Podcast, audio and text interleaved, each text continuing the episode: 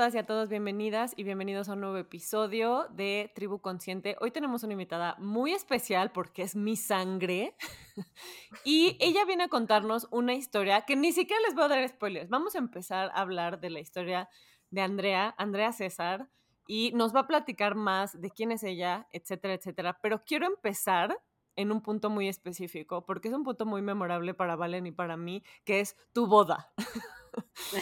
le llamamos la boda de los seis meses, porque fue la boda, de, de, las bodas más divertidas que hemos ido. Fue la primera vez que llevé a mi ahora esposo, a, lo introduje a la sociedad en esa boda y de verdad la pasamos bomba. Tenemos muy buenos recuerdos de esa boda y el otro día les mandé videos de nosotros tomando shots en esa boda y todavía la tenemos muy presente, la boda de los seis meses. Andrea, después de, tu boda terminé con el vestido roto hasta las rodillas, negro, obviamente, porque fue en el bosque, en un antro en la Condesa. es que sí estuvo muy buena, la verdad que estuvo súper divertida. Oye, y a mí... mi vestido terminó, o sea, enlodado. O sea, el de novia, o, sea, lo rompí a mitad de la boda. No sé si viste, si todo el tul, ya de plano lo desgarré porque ya estaba todo roto, negro. Estuvo muy divertida. ¿sí? Valió madres. Cuando ya nos íbamos, había chilaquiles y me buscaban y, y, yo me escondía en los chilaquiles porque quería más y no me querían. La encontramos comiendo dos platos de chilaquiles. No, bueno, o sea, esa boda, a esa boda, a mi boda, este, nunca fui al baño.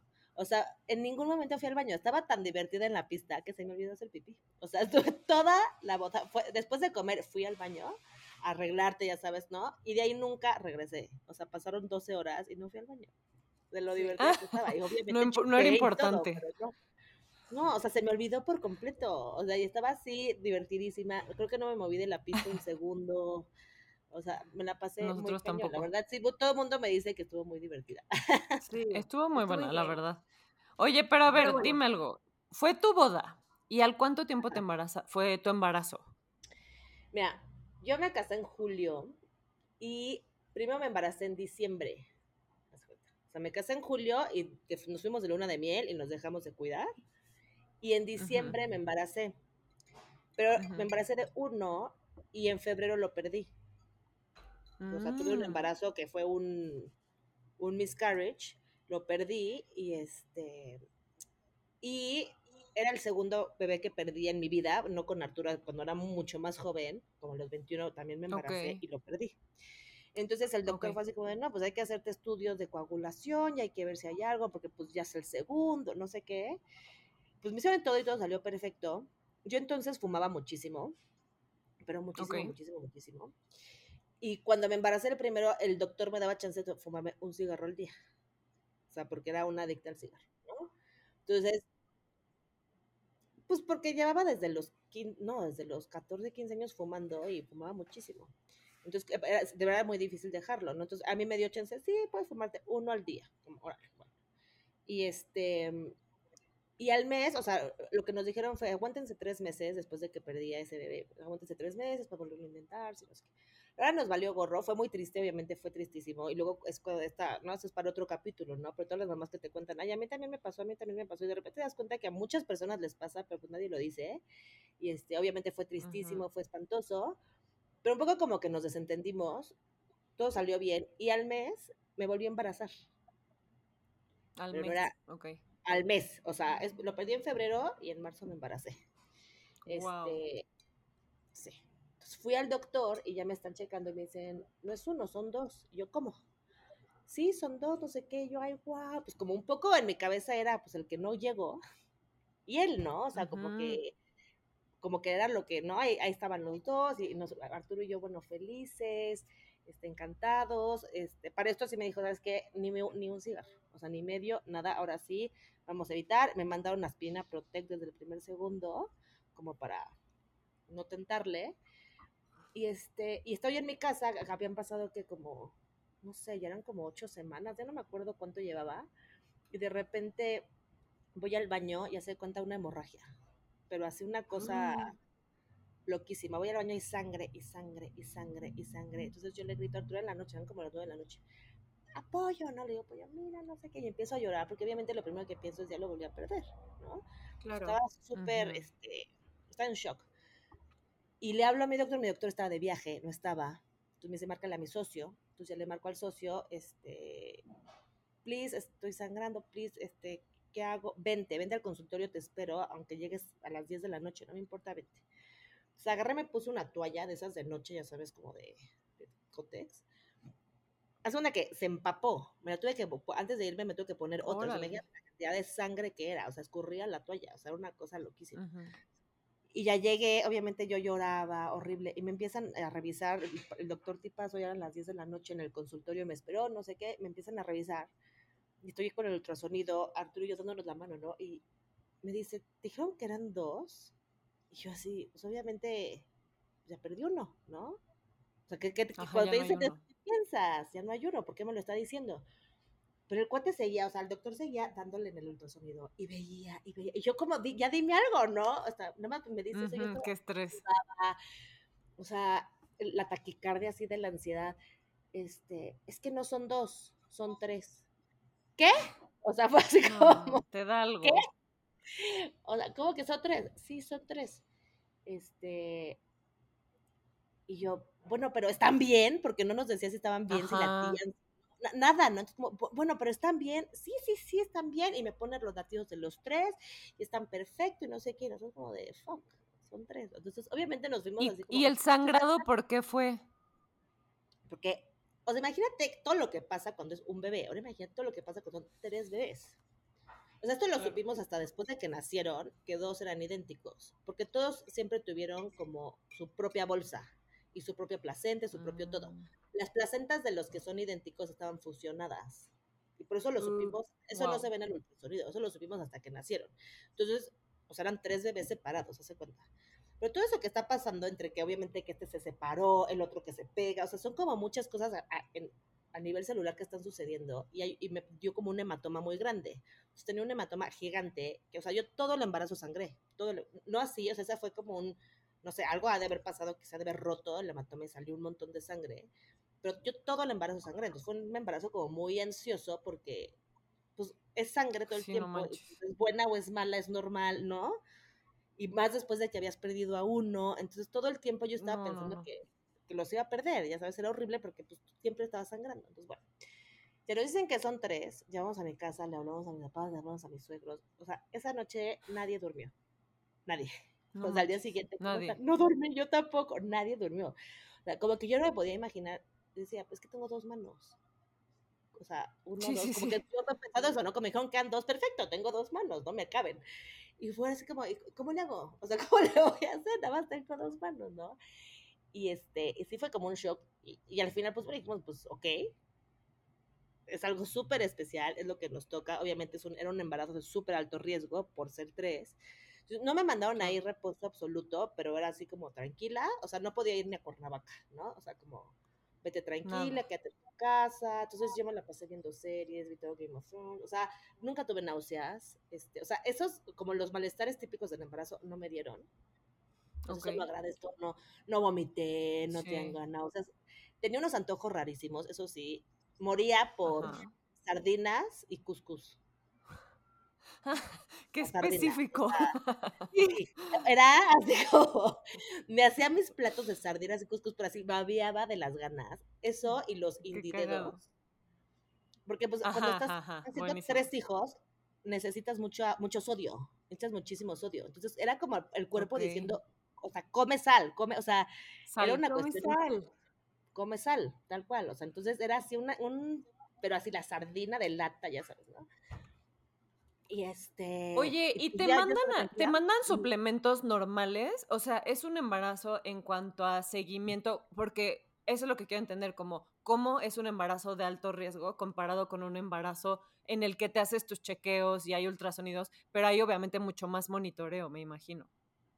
Sí, o sea, yo iba más seguido al doctor, o sea, iba cada como cada dos semanas, o sea, si yo iba más seguido al, doctor y sí me estaban checando con el ultrasonido, eh, me tuve que tomar, eh, ay, esto negro, ¿cómo se llama? Ay, este suplemento que es este, como para la sangre, el negro, este. ¿Hierro? Hierro, hierro, eso. Tuve que tomar hierro Ah. desde el principio y tuve que ir con un, un nutrióloga, o sea, el- a ver, aquí el tema y que fue un factor clave en que mis trillizos hoy estén vivos, y lo creo casi profundamente, es que yo compré un libro que se llama, de una doctora en Estados Unidos que llevaba 30 años teniendo con una clínica de embarazos múltiples. O sea, ella estaba especializada Ok. en embarazos múltiples. Y tenía una clínica y trataba puras mujeres así. Y en su investigación de 30 años de llevarlas, ella había entendido que un factor importantísimo es la dieta de la mamá. O sea, lo que come y cuánto come en múltiples, o sea, siempre es importante, pero en múltiples puede ser un factor decisivo de que el niño viva o no. O sea, sí es Claro, un tema súper claro. Entonces, yo seguí el plan nutricional de este libro. Entonces, comía, no sabes la cantidad de cosas que comía. O sea, muy nutritivo, pero comía muchísimo. O sea, comía una bestialidad de proteína. O sea, tanto que hasta siento que el estómago se me hizo grande. O sea, yo estaba, yo estaba embarazadísima y yo seguía comiendo. O sea, me acuerdo que mamás decían, es que no me cabe la comida, porque pues el estómago ya está ya aplastado, ya, ¿no? A mí me seguía cabiendo, era como un hijo más mi estómago, ya sabes. O sea, de verdad no sabes cuánto comía. Y tomaba suplementos, tomaba proteína líquida, este, o sea, como shakes. Este, es- tuve seguimiento con una nutrióloga también ahí del, del, del grupo de, del ginecólogo. O sea, esa parte de la alimentación fue fundamental. El hierro, obviamente tenía las, los suplementos que les dan a todo el mundo y la nutrición. Eso fue súper importante. Em, muchísima agua. Que me imagino que crecen en diferente proporción que un bebé que tiene más espacio y todo lo normal. Pero si hay como un monitoreo diferente por ser bebés múltiples o es el esperan como la misma curva de crecimiento. No, según yo son más chiquitos siempre, o sea, porque pues todos se lo están dividiendo. Entonces, o sea, a mí nunca me hicieron como la distinción de un bebé, si fuera uno, tendría que ser tanto. No, como que tienen el ultrasonido, ves que te van poniendo como los rangos, y pues ellos Sí. siempre Ajá. estaban en el rango correcto. Entonces, no sé si ese era un rango especial para múltiples o era el típico, ahí sí no sé, la verdad.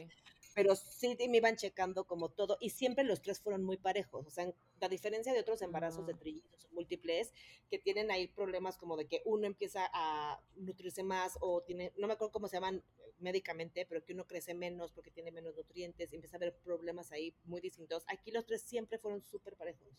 O sea, impresionante, eran súper parejos. Sí, eso fue buenísimo. Y todo iba súper bien. O sea, te digo, no tenía yo síntomas, nada. Empezamos a hacer pues lo que hacen los papás de, pues, o sea, n- o sea, en mi cuarto cabía una cuna, en donde vivíamos, en un departamento. Obvio, lo normal. Y me cabía una cuna, no una cuna grande, pero una. Entonces dije, pues al principio estarán los tres en una cuna. Y este, ¿y qué hago con lo de las carriolas? O sea, a ver, mamá primeriza que no, No, no, no, ¿me explicó? O sea, no, no tenía idea si me Me estoy poniendo nerviosa. Es muchísimo, ya sé. Eso, sí está fuerte, la verdad. Porque dices, ok, carriola, ¿cuál? ¿Te- ¿Una de tres? ¿Existen? Entonces ya sabes que te pones a investigar. Existen, ajá. Sí existen. Allá ahorita encuentras más fácil. Cuando yo estaba embarazada, aquí en México no había, y encontré unas en Australia, que era como una, pero una armatosa, es una cosa súper impráctica. Pero estaba dos, de traerla, importarla por no sé cuántos miles, ya sabes, para traerme la carriola. Al final tomamos creo que la decisión correcta, que fue una de dos y una de uno. Porque al final, Exacto. de repente a veces necesitas llevar a uno solo al doctor. Claro. ¿Quién te está Claro, no siempre carriola de tres? No. Entonces lo mejor fue comprar una de dos y una de uno. Y aparte dije, a ver, también no voy a ir yo sola con los tres chiquitos, tampoco, o sea, No. Sola por la calle, entonces siempre van a estar alguien que me ayude, entonces está bien que haya dos carreras, porque mi tema era ese, como de, ¿y cómo los voy a poder mover yo sola? Y dije, pues no, o sea, no lo vas a hacer, entonces así está bien, ¿no? No compré una buena Claro. carriola doble, eso sí, hay muchos mejores, pero esa sí fue buena opción, ¿no? Pero ahora, teníamos un coche chiquito, no caben dos carriolas. Imagínate que quepan una carriola doble más una carriola sencilla, más tres Más huevos. tres ¿no? sillitas o huevitos, exacto. los huevitos, ¿no? Pues no cabían, entonces fue ir a comprar un coche. Entonces mi esposo va a Cuernavaca porque él es de allá, lo compra. O sea, íbamos a ver opciones y de repente llega con el coche y yo, ¿me diste la cajuela? Más te vale que entre porque si no vas y lo regresas, ¿no? O sea, o sea, cupo, les voy a mandar una foto, o sea, cupo, pero así como de Tetris y nos salvamos de que Ajá. cabían las, las, este, las carriolas, ¿no? Entonces, pues todos esos temas de, bueno, y, y, y y la lactancia y cómo lacto con tres, ¿se puede? ¿Se puede darle leche a tres? O sea, me estuve preparando en todas esas cosas, pero hasta de cómo cambiar un pañal, o sea, pues no sabía nada. Y pues fueron pasando el tiempo y de repente todo iba bien, hasta que un día en la semana 24, o sea, justo creo que era el día que cumplía 24 semanas, estoy dormida y de repente siento en la cama, ¿no? O sea, mm. como se agua, ¿no? Y, y, ¿Cuántas semanas tenías ahí? 24. 24. Oye, pero espera, Andy, antes de que, de que cuentes esto, dijiste que estaba sangrando mucho en el, o sea, que sangraste todo el embarazo. Le preguntaste al doctor como, oye, ¿cuál, ¿cuál es un dato de alarma? O sea, si voy a sangrar todo el tiempo, ¿cuál es un dato de alarma? Mira, te voy a decir una cosa que a mí me pasó. Yo amo a mi doctor y, o sea, yo de verdad considero que es el mejor doctor del mundo porque salvó a mis hijos. O sea, sin él no estarían vivos. Ahora te voy a contar por qué, pero él es de esas personas que no te informa tanto. O sea, si, si no ve algo, un tema de preocupación, tampoco te dan información. ajá, o sea, como que. Entonces era un poco, mientras él no me dijera nada, yo le decía, oye, pero sangre, o sea, fue la hemorragia esa de cuando me dijeron que eran tres, y después ya no, no, no es que siempre fuera así, era un sangrado como un manchado. Un manchado. Era una ajá, era un manchado ya después. No era así un sangrado continuo, o sea, no tenía que usar este cótex, ¿no? O sea, era un manchado pero pues siempre había mancha roja, ¿no? Pues para mí era muy estresante, pero pues siempre que iba todo estaba bien y siempre que iba todo estaba bien y de repente era como, oye, ¿puedo ir porque estoy súper ansiosa? Ven y me ponía el de este para escuchar los corazones, o sea, como que me cuidaba de que me de bajar mi ansiedad, ¿no? Como de vente al consultorio y te escucho los corazones para que estés tranquila, o sea, ¿no? O sea, tuve como ese apoyo que para mí, o sea, que a lo mejor no era necesario. Bueno. Por ahí algún ultrasonido que a lo mejor no era necesario, pero fue y me lo hicieron porque simplemente para calmarme la ansia. Entonces, eso a mí me dio paz. Ok, pero no, o sea, ratos de alarma, obviamente, pues como contracciones, este, dolores, o sea, los, los mismos que cuando estás embarazada, o sea, son los mismos. Que se te rompa la fuente. Entonces se te rompió la fuente. Sí. Pero no les dije, yo en la semana 10 me hice un cerclaje, que eso también fue clave para que mis hijos estén hoy aquí. Un cerclaje, ah. te meten a quirófano, o sea, literal, es una, es una experiencia espantosa, porque te tienen que anestesiar completo, porque como estás embarazada, lo tienen que hacer súper rápido porque no es bueno anestesiarte embarazada. Claro. Entonces, literal te meten al quirófano y te preparan despierta y es horrible porque te montan como en una cosa gigante. Entonces estás así encuadrada con 10.000 personas pasando, con las piernas, pero o sea, no, no como cuando vas al consultorio del doctor, o sea, como es, es otra posición donde literal parece que estás haciendo gimnasia con las piernas hasta acá. Todas tienen la idea, o sea, las pompas colgadas, es, horrible. Y hasta que estás ya lista en posición, no te duermen. Entonces, es una experiencia incomodísima. Entonces, ya que estás ahí, te duermen. Y lo que hacen es que literal agarran una aguja, agarran el útero y lo cosen. Ese es un cerclaje, o sea, te lo cosen. Este, ¿Por qué? Por el riesgo de que eran tres puntos. O sea, porque puede salir uno, ¿no? O sea, porque para tenerlos allá agarrados. Entonces, en la semana 24, estoy dormida, no me acuerdo ni qué hora era, no sé, como las 12, 1 en la mañana. Entonces me despierto y le digo, pollo, se me rompió la fuente. ¿Qué? Preocupadísimo, ¿qué? ¿Cómo? No puede ser, no puede ser, no sé qué. Yo marcándole a mi doctor, vete, vete al hospital, no sé qué. Este, llego, me recibe, o sea, yo no sabía ese día que no iba a regresar a mi casa no sé cuántos meses después, o sea, ese día no sabía que no iba a regresar por mucho, mucho, mucho tiempo a mi casa. Este, llego y pues lo primero que te hacen, porque puede ser el pipí, o sea, puede ser que se te haya, que, la vejiga dormida se te aplasta y más con todo lo que está pasando. Sí, y te pipí, claro. Lo primero te hicieron la prueba. tienen que checar si es líquido amniótico y pues si era, Entonces, este, mm, era líquido amniótico, entonces me empiezan a hacer los estudios y resulta que la fuente, o sea, la bolsita de uno se me había roto y se le estaba saliendo el líquido, ¿no? De la de níquel. Entonces tenía como uno arriba y dos abajo, así estaban puestos. Entonces fue internate. Obviamente el cuerpo, cuando empieza a salir líquido amniótico, el cuerpo dice, ah, ok, ya estamos en labor de parto, perfecto, vengan las contracciones. O sea, el, el cuerpo empieza ah. a, este, a, reaccionar de, pues sí, ya, hay que nacer. O sea, como que el cuerpo dice, no, es muy temprano, es como de, ah, claro, líquido amniótico, venga, vamos, es como algo muy instintivo. Entonces empiezan las contracciones, entonces todo el punto era pararme las contracciones. Entonces ya me internaron, me pusieron una medicina que se llama orciprenalina, que es una medicina que te meten por la vena, que es horrible, o sea, cuando te, las, te suben las dosis, no sé si alguna vez se han desmayado. ¿Te ha pasado alguna vez? ¿Ves ese instante justo antes de que te vas a desmayar? Que como que sientes que te empiezas a marear cañón, como que sientes que quieres vomitar, como que... y luego te desmayas. O sea, como que ese segundo antes de que te desmayas. Eso se siente en horror. En constante todo el tiempo. todo el tiempo. Es, así se siente la orciplanarina. Es un infierno. Es horrible la orciplanarina. Pero entonces lo que hacía mi doctor era que e, este, son vasos dilatadores para evitar las contracciones. Y estoy bien, ¿no vale? Vasodilatadores, tú eres la doctora. Corrige el término.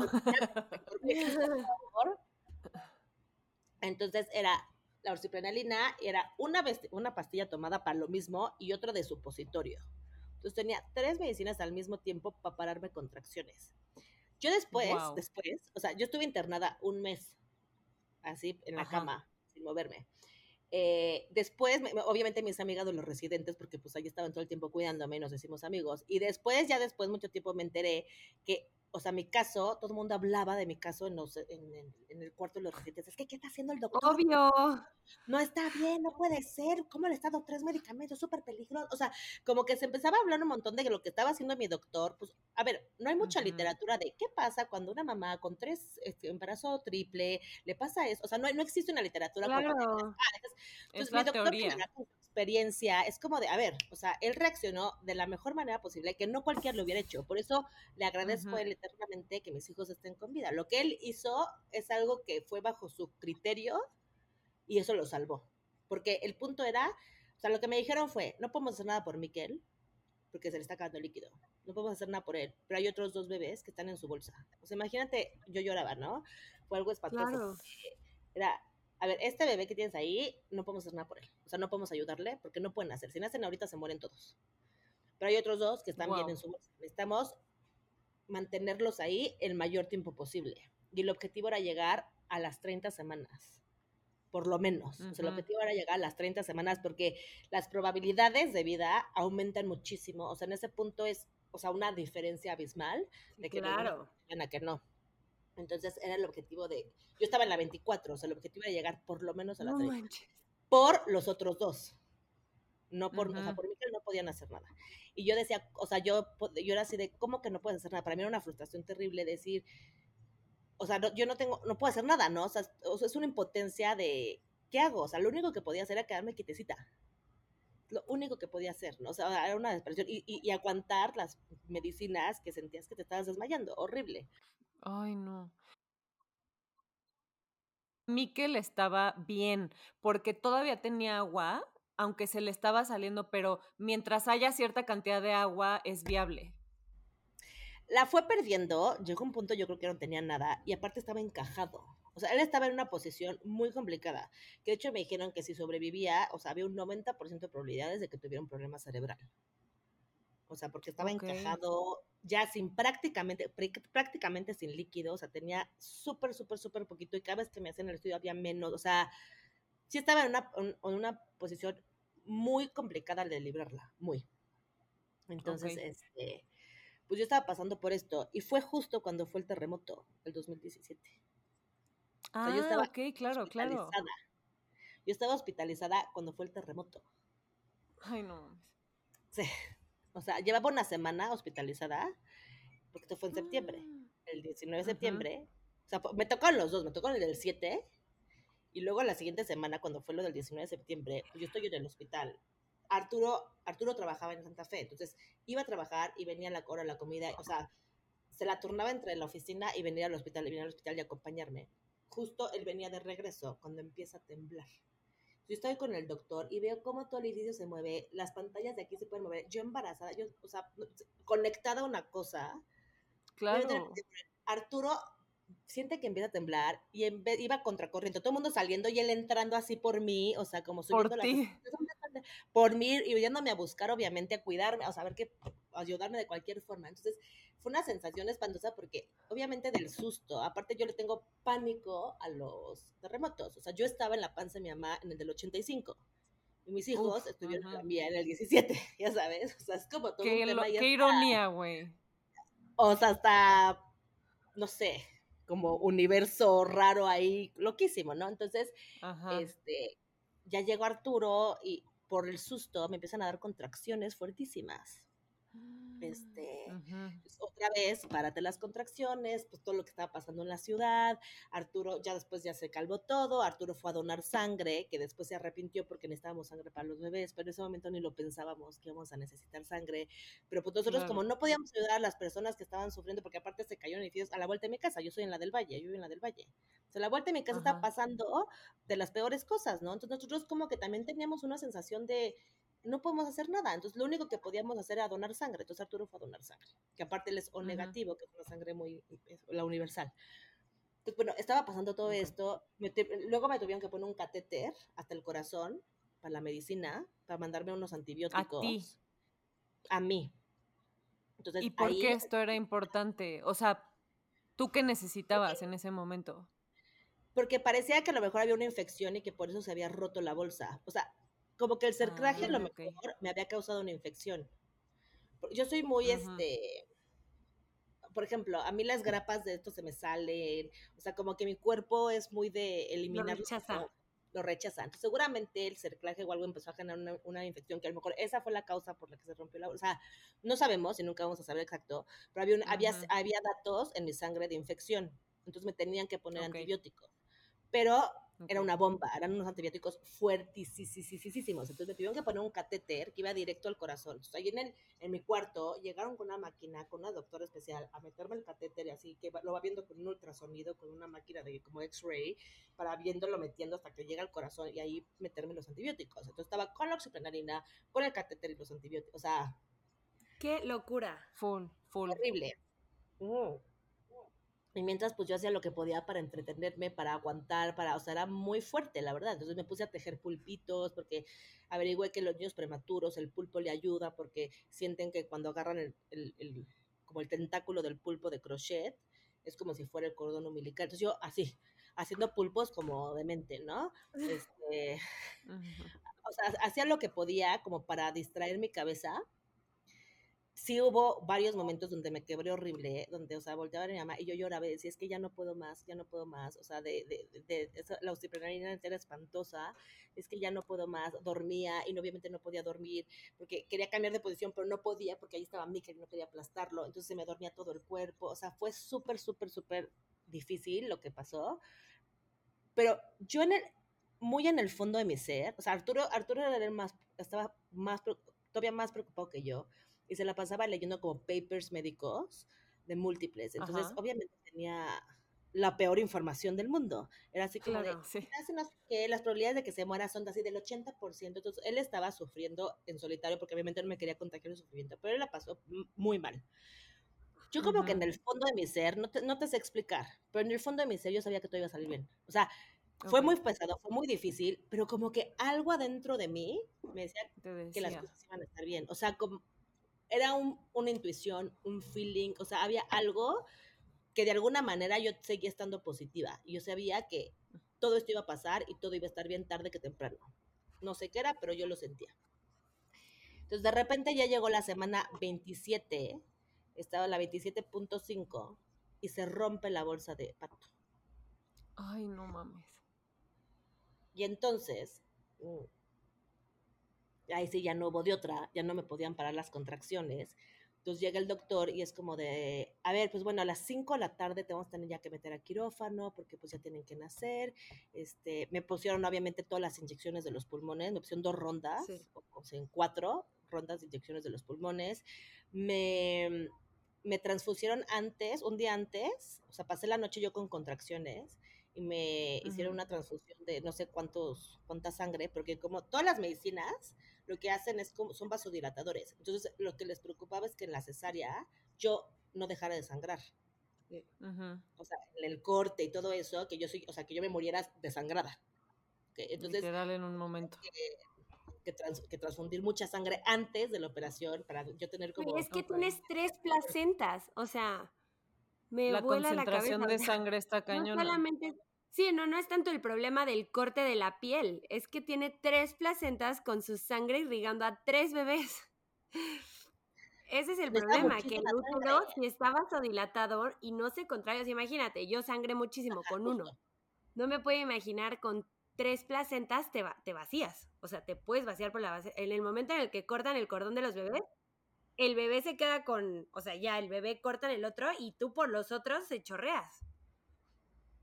Tal cual, como que esa es la preocupación, gracias, ¿vale? Tú lo sabes decir mucho mejor que yo. la sangre, pues para evitar que ahí me quedara, ¿no? O sea, ese era como ahora el, el miedo, ¿no? El riesgo de lo que estaba pasando. Este, y entonces, no, que las cinco, no sé qué, de repente ven que las cosas no están tan bien, me llevan al ultrasonido, nada, no, a las 3 de la tarde. De repente no sé qué fue lo que pasó, que me vieron, que sintieron, que escucharon, que vieron, ahorita. Entonces, a las 12 me llevan al quirófano. Mm. O sea, como que se fue adelantando, se fue adelantando. Yo creo que no me querían asustar. No sé qué fue lo que vieron, pero fue como de ya. Ya. Entonces, a las 12 me llevan. Para esto, o sea, imagínate un quirófano donde tiene que haber tres unidades neonatales. Claro, para cada uno. Para recibir a cada uno de los bebés más... Tres neonatólogos. Tres neonatólogos con el equipo, o sea, tres neonatólogos, Tres, o cuatro personas por cada estación, las como cámaras estas con el incubador y con las cosas, o sea, tres estaciones, más todos los que me atienden a mí, más el anestesiólogo, más todas las enfermeras, más los residentes, o sea, era un mundo. El quirófano era una cantidad de personas que no te la crees, la cantidad de personas que eran muchísimas. Y ya llegamos, este, me ponen la, anestesia, o sea, me bloquean. Llego, entro al quirófano. Este, de hecho, hay una doctora ahorita que es muy famosa, se ha vuelto muy famosa en Instagram, que es toda en parto humanizado, etcétera. Ella fue la que este, asistió a mi doctor porque era su examen de residencia, o sea, estaba acabando la residencia, entonces ella le tocó sacar a mis trillizos. Este, entonces, pues ya empieza todo. Y a ver, una de las experiencias más cañonas, que no sé si esto les pasó a ustedes, ¿ustedes fueron natural o cesárea? Maya fue natural, Pato fue cesárea. Yo cesárea. Pato fue cesárea. Bueno, yo no sé si esto te pasó o te lo habían contado, no sé qué, pero yo no sabía qué iba a sentir. O sea, no duele, pero yo no sabía que iba a sentir todo. O sea, que te metan la mano, que te corten, o sea, todo se siente, sin dolor, pero se siente. Eso fue una experiencia, o sea, como loquísima, porque era como de, qué está pasando. Entonces sentía todos los movimientos. Imagínate, tuvieron que hacer una maniobra para sacarme a Miquel, que estaba enterradísimo. Todo eso lo sentí. De hecho, me lastimaron. Estuve como dos, tres años, como con un desgarre ahí raro. Este. Todo eso lo sentí horrible. Y luego tampoco nadie te cuenta que huele a pollo quemado.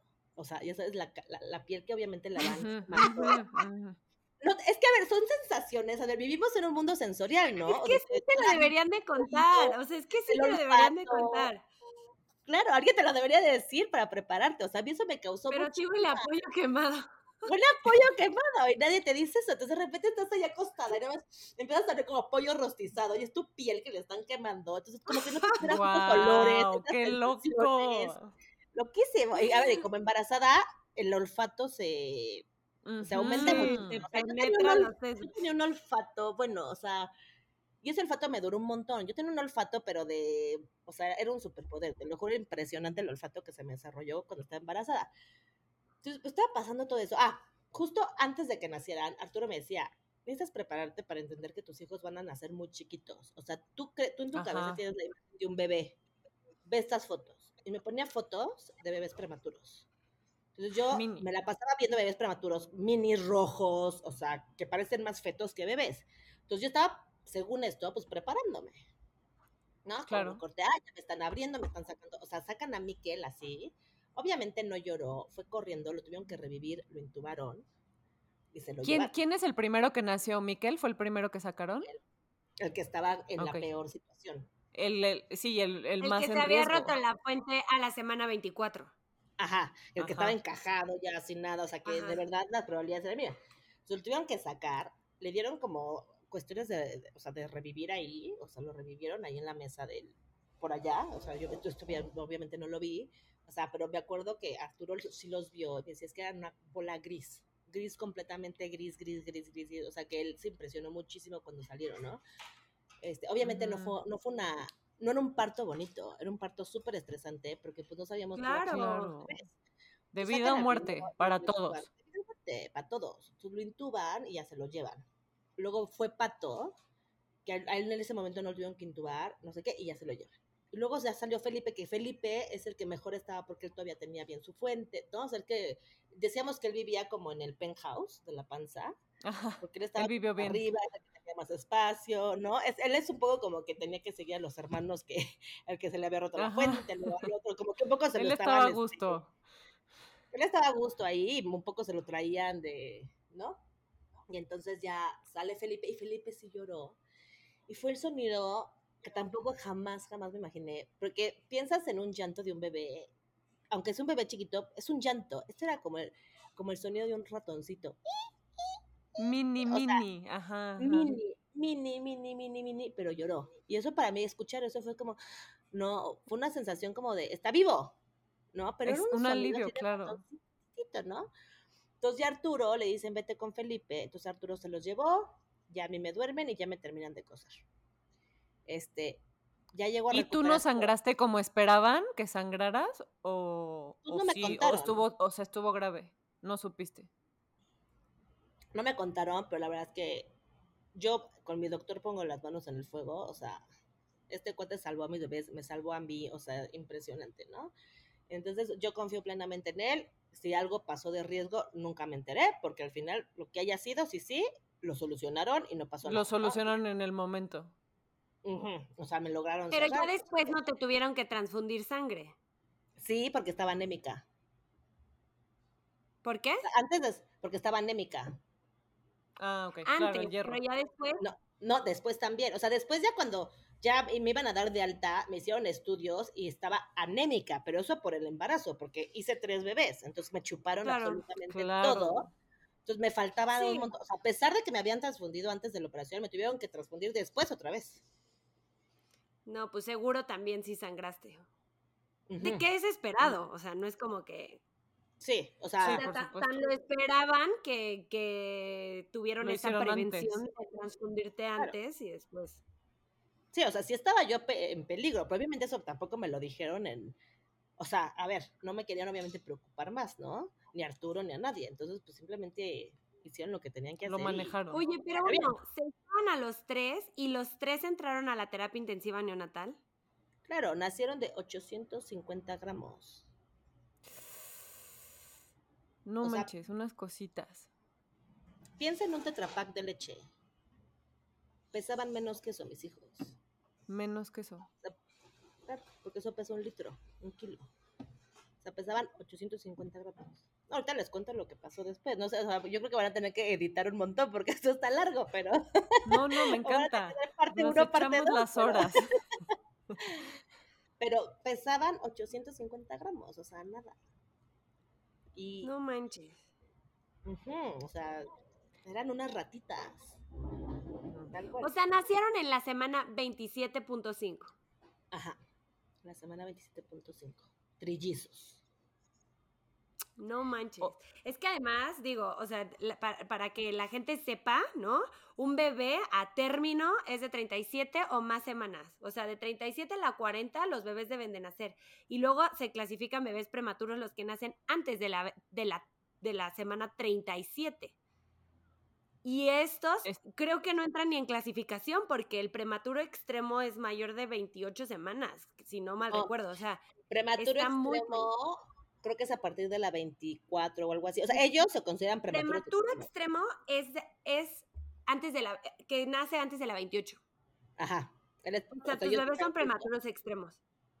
Que es otra, o sea, es otro tema. Sí, sí, sí. O sea, no es, no es- no se trata como el bebé prematuro, se trata aparte. Más Y luego- ajá. Y con tres, Andrea. No, no, no. Y No, y- entonces, Entonces ya, ya, ya. Recuperación, llego a mi cuarto y yo, ¿dónde están mis bebés? No, pues espérate que te vamos a sacar la, ciru- la cirugía. Todo el día, yo, ellos nacieron en las 12.40, 41, 42. Este, ¿dónde, dónde están? O sea, los quiero ver. O sea, tanto, tanto me esforcé porque aguantar todo esto, necesito verlos. O sea, no, no, no me estás entendiendo el doctor de que yo necesito verlos. Güey, te acabamos de operar, cabroncísima, no te puedes mover. no". Me dijo, si en la noche te sientes mejor, lo vemos. Yo obviamente tenía un dolor que me moría, con todo y que tenía la cosa esta de la maquinita, Y yo mentí, por supuesto, y dije, ya me siento bien, no me duele, quiero ir a ver a mis bebés, ¿no? O sea, claro, claro. Me treparon en una silla de ruedas en la, ese mismo día en la noche, me treparon en una silla de ruedas, yo aguantándome así, mordiéndome la lengua del dolor. Dije, me vale, que nadie se entere, yo necesito verlos. Me metieron en la silla de ruedas y me llevaron a la UCIN, que es la unidad de cuidados intensivos neonatales. Ajá. Y ninguna foto que vi, ninguna cosa que Arturo me hizo hacer para prepararme, o sea, no te puedo explicar el shock que es ver a un bebé de 850 gramos. O sea, es, es que no es un bebé perfecto. Es impresionante porque, y otra vez regreso a este tema de las sensaciones. Estamos como pensando mucho en la vista de cómo se ve. Sí. O sea, cómo se siente. Tienen la piel roja, porque todavía no tienen que tener, o sea, la piel todavía no está lista y pegajosa. Es una piel como pegajosa, roja, como si, como si fuera carne viva, hace cuenta, así se ve, así se siente. Los ojos, o sea, todavía no están, como que la cara todavía es una cara de feto, no es una cara de bebé, o sea, como que cuando, cuando ves esas fotos de, de las aplicaciones de cómo va tu bebé, que es como todavía medio raro, así como medio alien, así eran, ya sabes, como unos ojos que todavía no están bien. ¿No? Entonces, ver eso y además ver el tamañitito, pero además llenos de cables por todos lados. Eso, en la incubadora, qué fuerte. En la incubadora, llenos de cables. Miquel intubado completamente.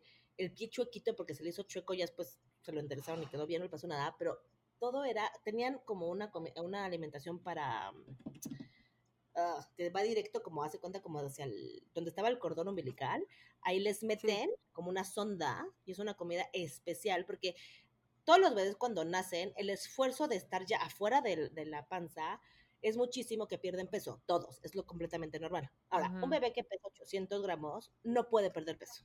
O sea, no. porque aquí el peso se influye mucho que viva se muera. Entonces, no pueden permitirse que un bebé de 800 gramos pierda peso. Entonces, es una alimentación muy especial que le meten a través del ombligo, como si fuera el cordón, porque aparte el sistema digestivo son de los últimos que se desarrollan. Incluso los niños de término nacen y se sigue desarrollando el sistema digestivo, por eso los Sí. cólicos. Hay mil cosas, ¿no? O sea, todavía un bebé de término. Ujú. Imagínate un bebé de 27 semanas, no tiene nada desarrollado, o sea, es- está- todo está en la mitad. Están a No, medio y cocimiento. además no puede hacer esfuerzo. Ni No, siquiera no tiene desarrollado el reflejo de succión. Mm. Ok, ok. No, bueno, eso, eso, eso todavía es otra historia, porque no existe, o sea, no, puede. No es otra historia, ¿no? Para que, para que salieran tuvieron que fortalecer esto, hasta que no lo tuvieron no pudieron salir. Pero bueno, pues aquí ya les dieron esto porque todo el chiste era que no bajaran de peso. Entonces, a mí todos los días llegaba y, o sea, a ver, esto es lo que los doctores me decían. Me decían, no sabemos si van a estar aquí mañana. O sea, no me podían dar esperanza de nada. No sabían si iban a vivir, si iban a morir. Tenían antibióticos por todos lados porque tenían infecciones. Tenían obviamente CIPAP para respirar. El otro, los dos tenían CIPAP. El otro te estaba intubado. Tenían este 20 mil tubos y catéter en el corazón y la panza. O sea, tenían todo por todos lados. Las máquinas pipum, pipum, todo el tiempo, ¿no? Estás como en cada estación y estos, estos sonidos, ¿no? De pipum, pipum, pshu, Sí. pshu. Así No es. O sea, Como el una máquina. Todo el tiempo, todo el tiempo. Entonces, te digo que es toda una sensación de sonidos, olores, o sea, es algo que te sumerge, que es bien difícil de explicar si no lo vives, ¿no? Pero es todo lo que está pasando, las luces del lugar, los procedimientos antes de trato, lo que tienes que hacer para entrar con el mayor cuidado, o sea, es una experiencia realmente muy impresionante.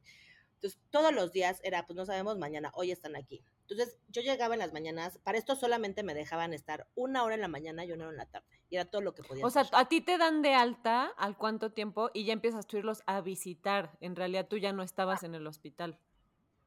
O sea, nacen y a los cuatro días, yo me quedé todavía, como hasta el cuarto día, ya me dieron de alta, o sea, me dejaron incluso chance como un poquito más para estar cerca de ellos, porque yo digo, yo de todas formas iba a la- al lactario a sacarme leche, lactario del hospital, que son unas máquinas industriales como de vacas y las más fuertes, a sacarme leche. O sea, yo como que lo único que podía hacer era sacarme leche, hice un banco enorme de leche y sacaba, y sacaba, y sacaba leche, que no se la podían dar ahorita. Claro. O sea, ahorita ni siquiera la podían intentar, porque no, no tenía caso, tenían que darle esta otra alimentación. Y a los cuatro días me salgo, para esto, pues obviamente, pues no puedo, yo vivo en la del Valle yo estaba en Santa Fe, en el hospital. Entonces, eh, nos fuimos, nos hospedamos como un mes en un hotel que estaba a la vuelta, como para esperar mi cuarentena, sea, en un hotel a la vuelta del hospital, para yo poder ir a y estar cerca de ellos. Y estar cerca de ellos. Entonces, y porque no podía manejar, entonces, pues, ¿cómo iba a ir y venir, no? Entonces, este, nos hospedamos en un hotel más o menos como la cuarentena, y aquí fue como un momento espantoso salir sin los niños.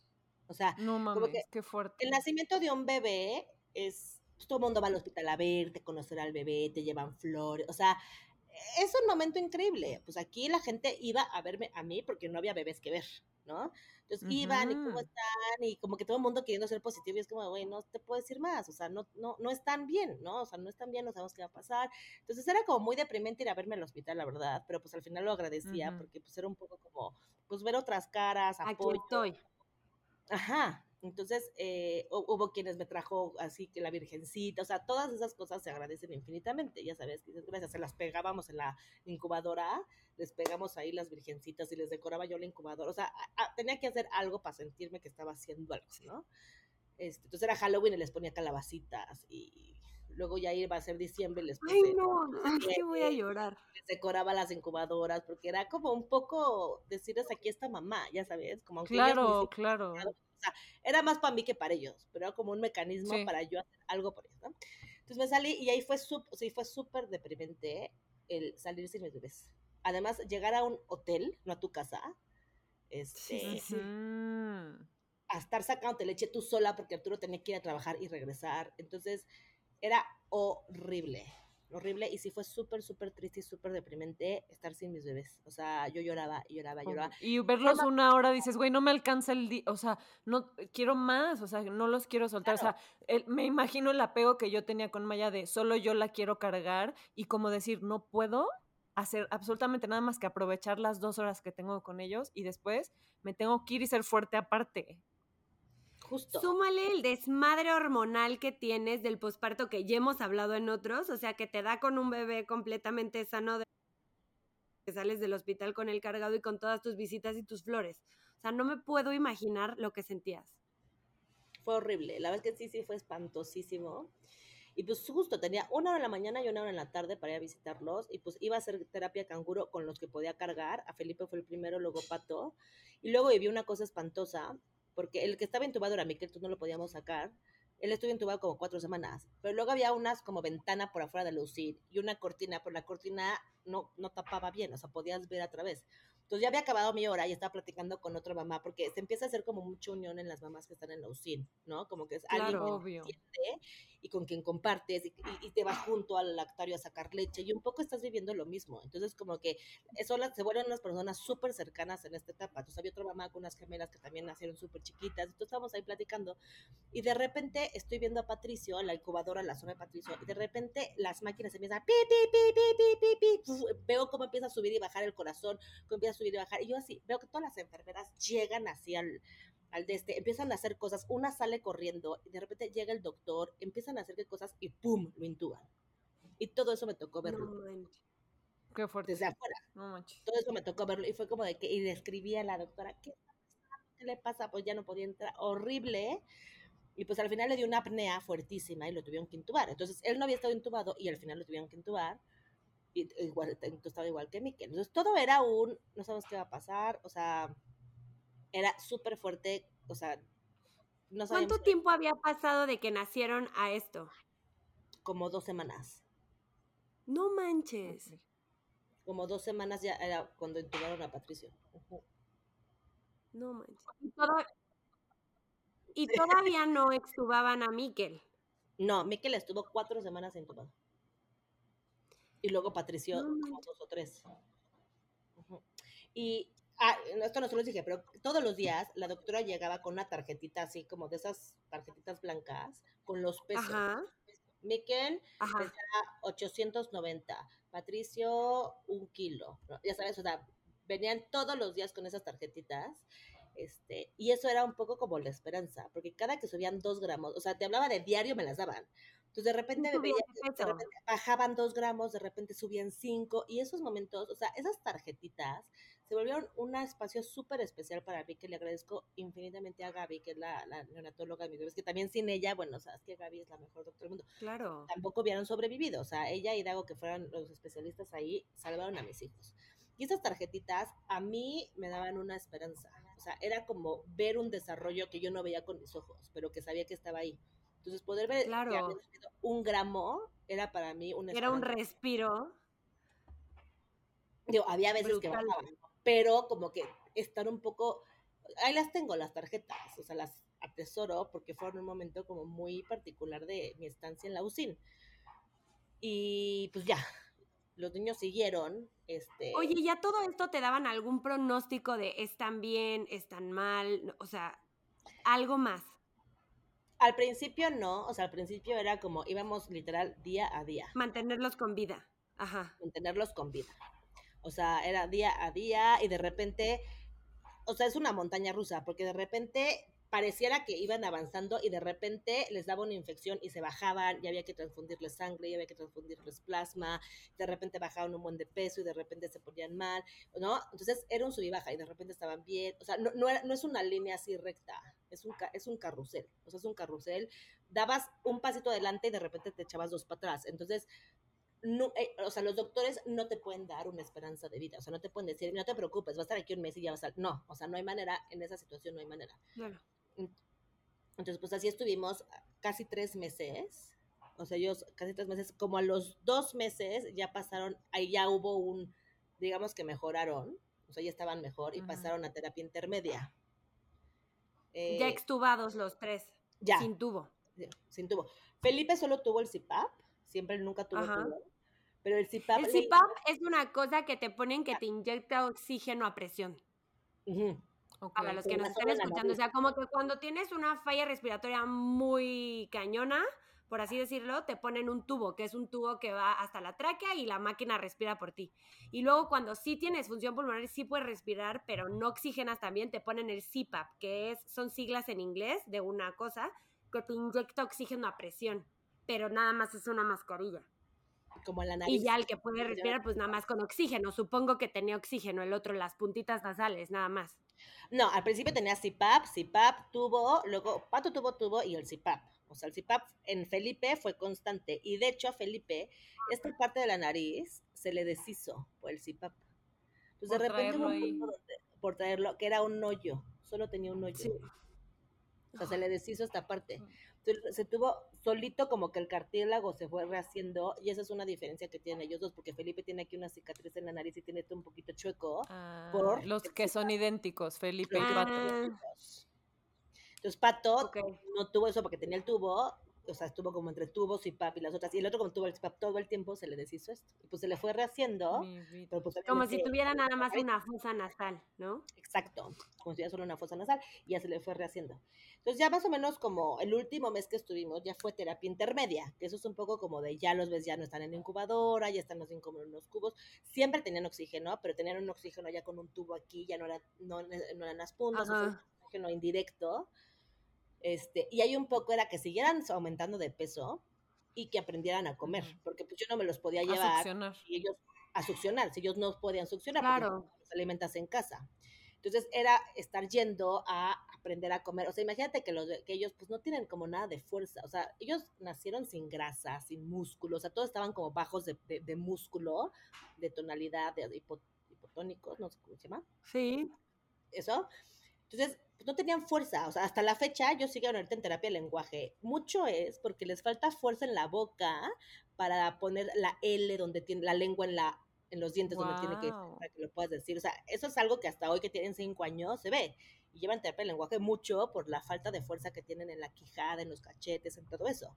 Entonces, imagínate ahí que pues, no tiene nada de fuerza para succionar. O sea, succionar es un trabajo No, no. fuertísimo que tienes que hacer. Claro. Entonces, cuando les empezaron a dar leche, todavía, ya estaban todavía en la UCIN, hace cuenta que les metían una sonda y les echaban un mililitro de leche y a ver cómo lo tomaban. Y así poco a poco, ¿no? Entonces, ya cuando llegamos a intermedia, ya les dábamos con mamila. Mi leche, pero con mamila. O sea, nunca me los pude pegar porque era, tenía que aprender a succionar, ¿no? O sea, estaba en chino. A todo esto, todo este tiempo tú seguías haciendo banco, banco, banco de leche. Sí. Y, y ya les iba llevando, porque ya les en un punto les empezaron a dar la leche, ¿eh? entonces yo les llevaba mis frasquitos. Yo les llevaba mis frasquitos al hospital y les daban de mi leche. Entonces, ya por fin cuando se acercaron a los dos kilos y ya podían medio succionar, porque no succionaban al 100, este, ya por fin los pudimos sacar. Fue un 20 de diciembre del 2017, o sea, justo cuatro, cuatro días antes de Navidad, que para mí eso fue importantísimo. O sea, wow. pasar Navidad con ellos, aunque fue un caos, pero pasar Navidad en la casa, vivos. Ya con tus hijos, 24/7. esas épocas, sí, esas épocas eran, ¿no? Ahora, ahí les va lo que pasó después. En el hospital tienes mucha seguridad. O sea, tú ibas una hora en la mañana y una hora en la tarde. Y así siguió siendo hasta que el día que salieron. Y pues ahí hay gente que les cambia el pañal, que los cuida, que los pone, que les da esto, que si tienen algo les conecta esto. O sea, ¿no? De repente es como, bueno, ahí te van.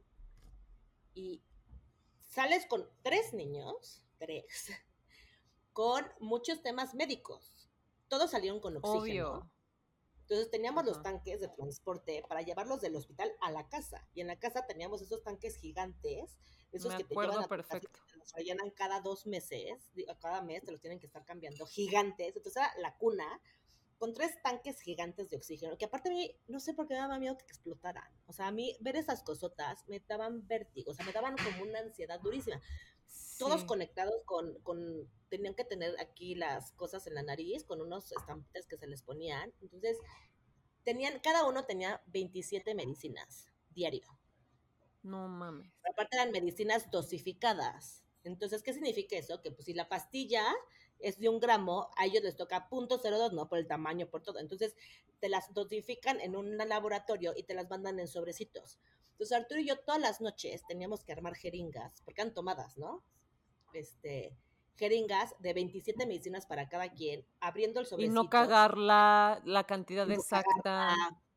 Así, obviamente con los instructivos teníamos por cada medicina de estas son tienes que, tenemos que poner dos mililitros de agua, echar el polvito, revolver y eso dividirlo en tres jeringas de 1.7 mililitros y así. O sea, era una cosa, o sea, era, nos convertimos en químicos, ¿sabes? O sea, vamos ahí en una... sí, güey.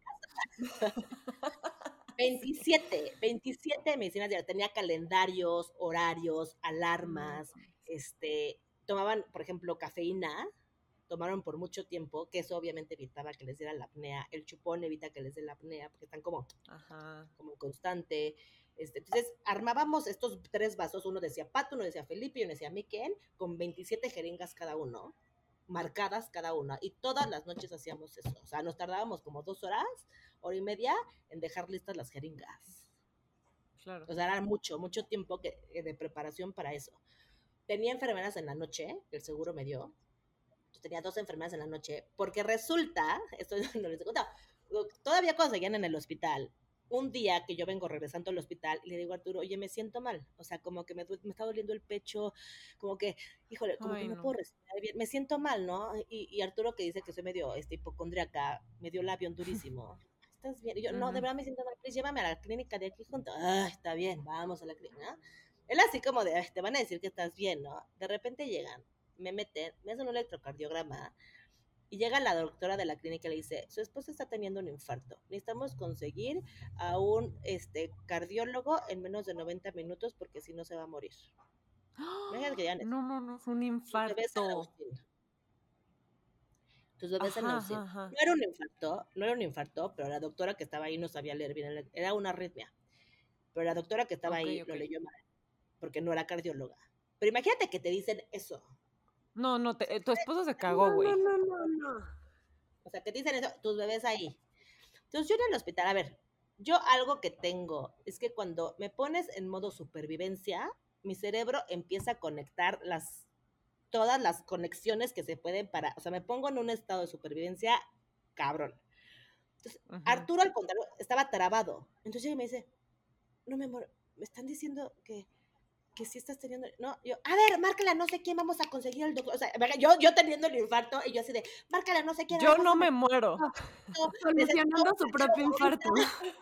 así, o sea, así de, buscando y consiguiéndome al cardiólogo para que llegara lo más pronto posible, hablando de todos los doctores que conocía, ¿no? Total, conseguía dos cardiólogos, o sea, para que llegaran, ya al final, o sea, y yo pensando, no me puedo morir, mis hijos están ahí, no me puedo morir, me necesitan, me necesitan, ¿no? Entonces fue un trauma, eso me costó un trauma muy cabrón después, o sea, estuve como casi dos años que me iba a dormir y pensaba que no iba a despertar. tuve estrés y tuve que tomar terapia para superar eso. O sea, ese fue un momento tan traumático en mi vida, eso de el infarto que no fue infarto, que me costó dos años en terapia superarlo.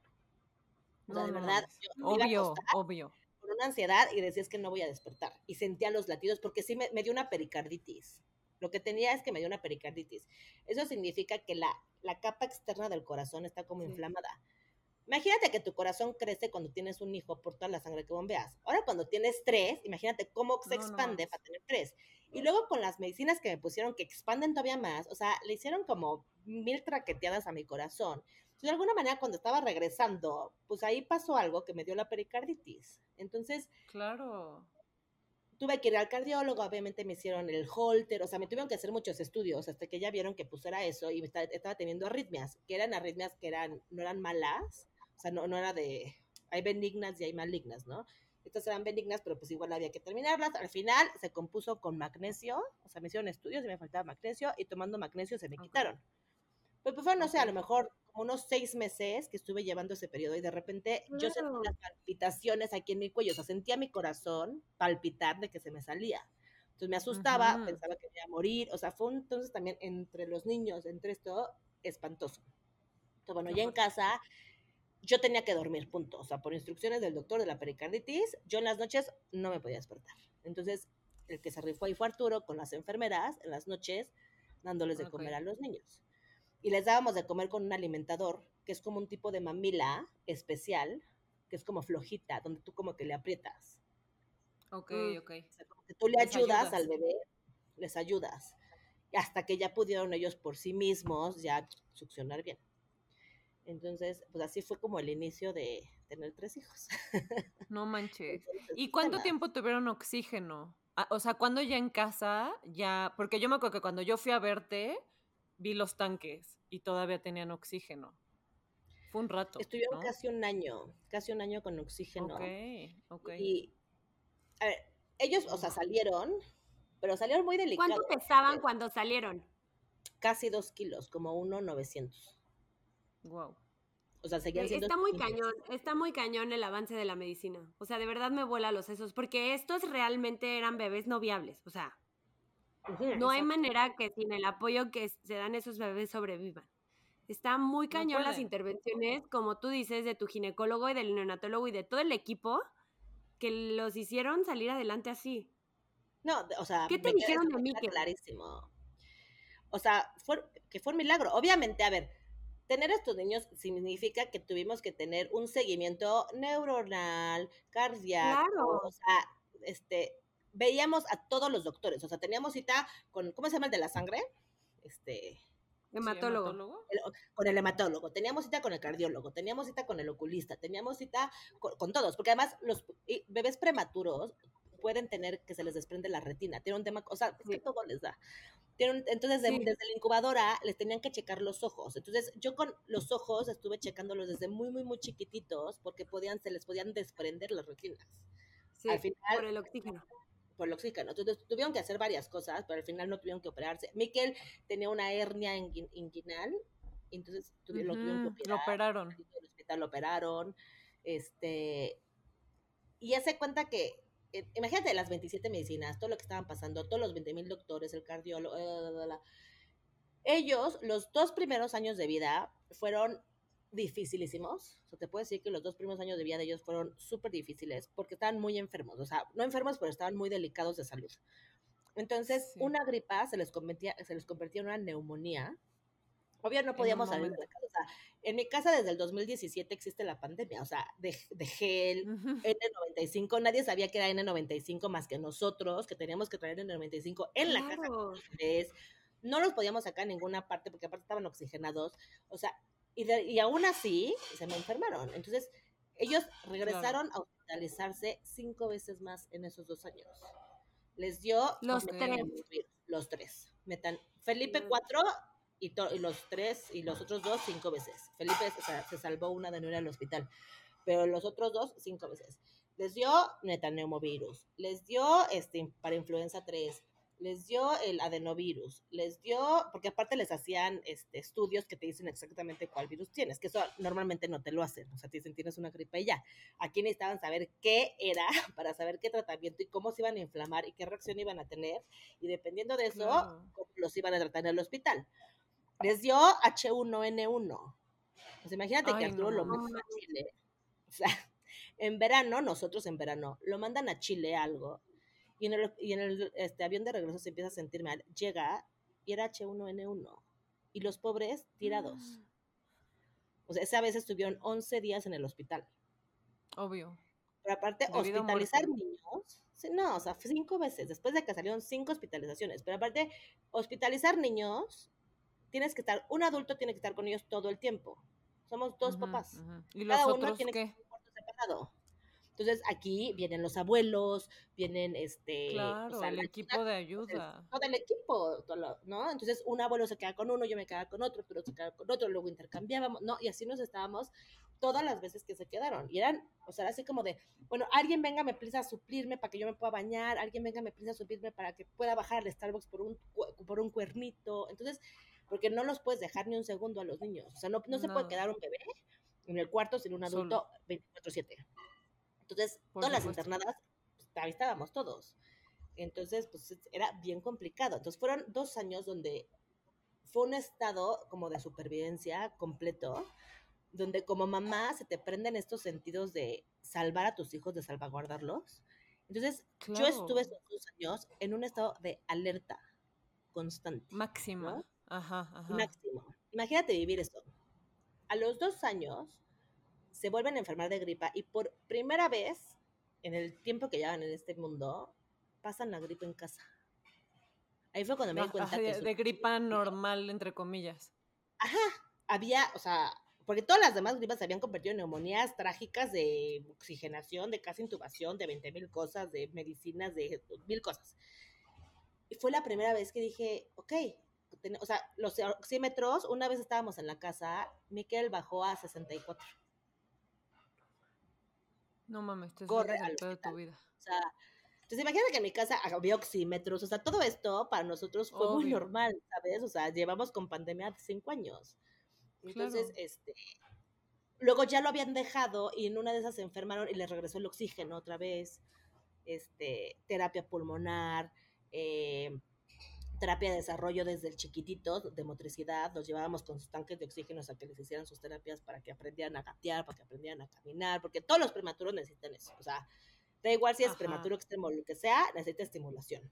O sea, todo lo de les sirve. Para los prematuros es casi que obligado la estimulación temprana. O sea, es súper necesario. Entonces, pues todo, o sea, entre que estamos viendo por eso, más la otra, ¿no? Entonces fueron dos años súper estresantes. Y ya cuando por fin vemos que su sistema inmune como que se empieza a recuperar y ya empiezan a enfermarse, pero en casa. Fue como un soltar, fue como un...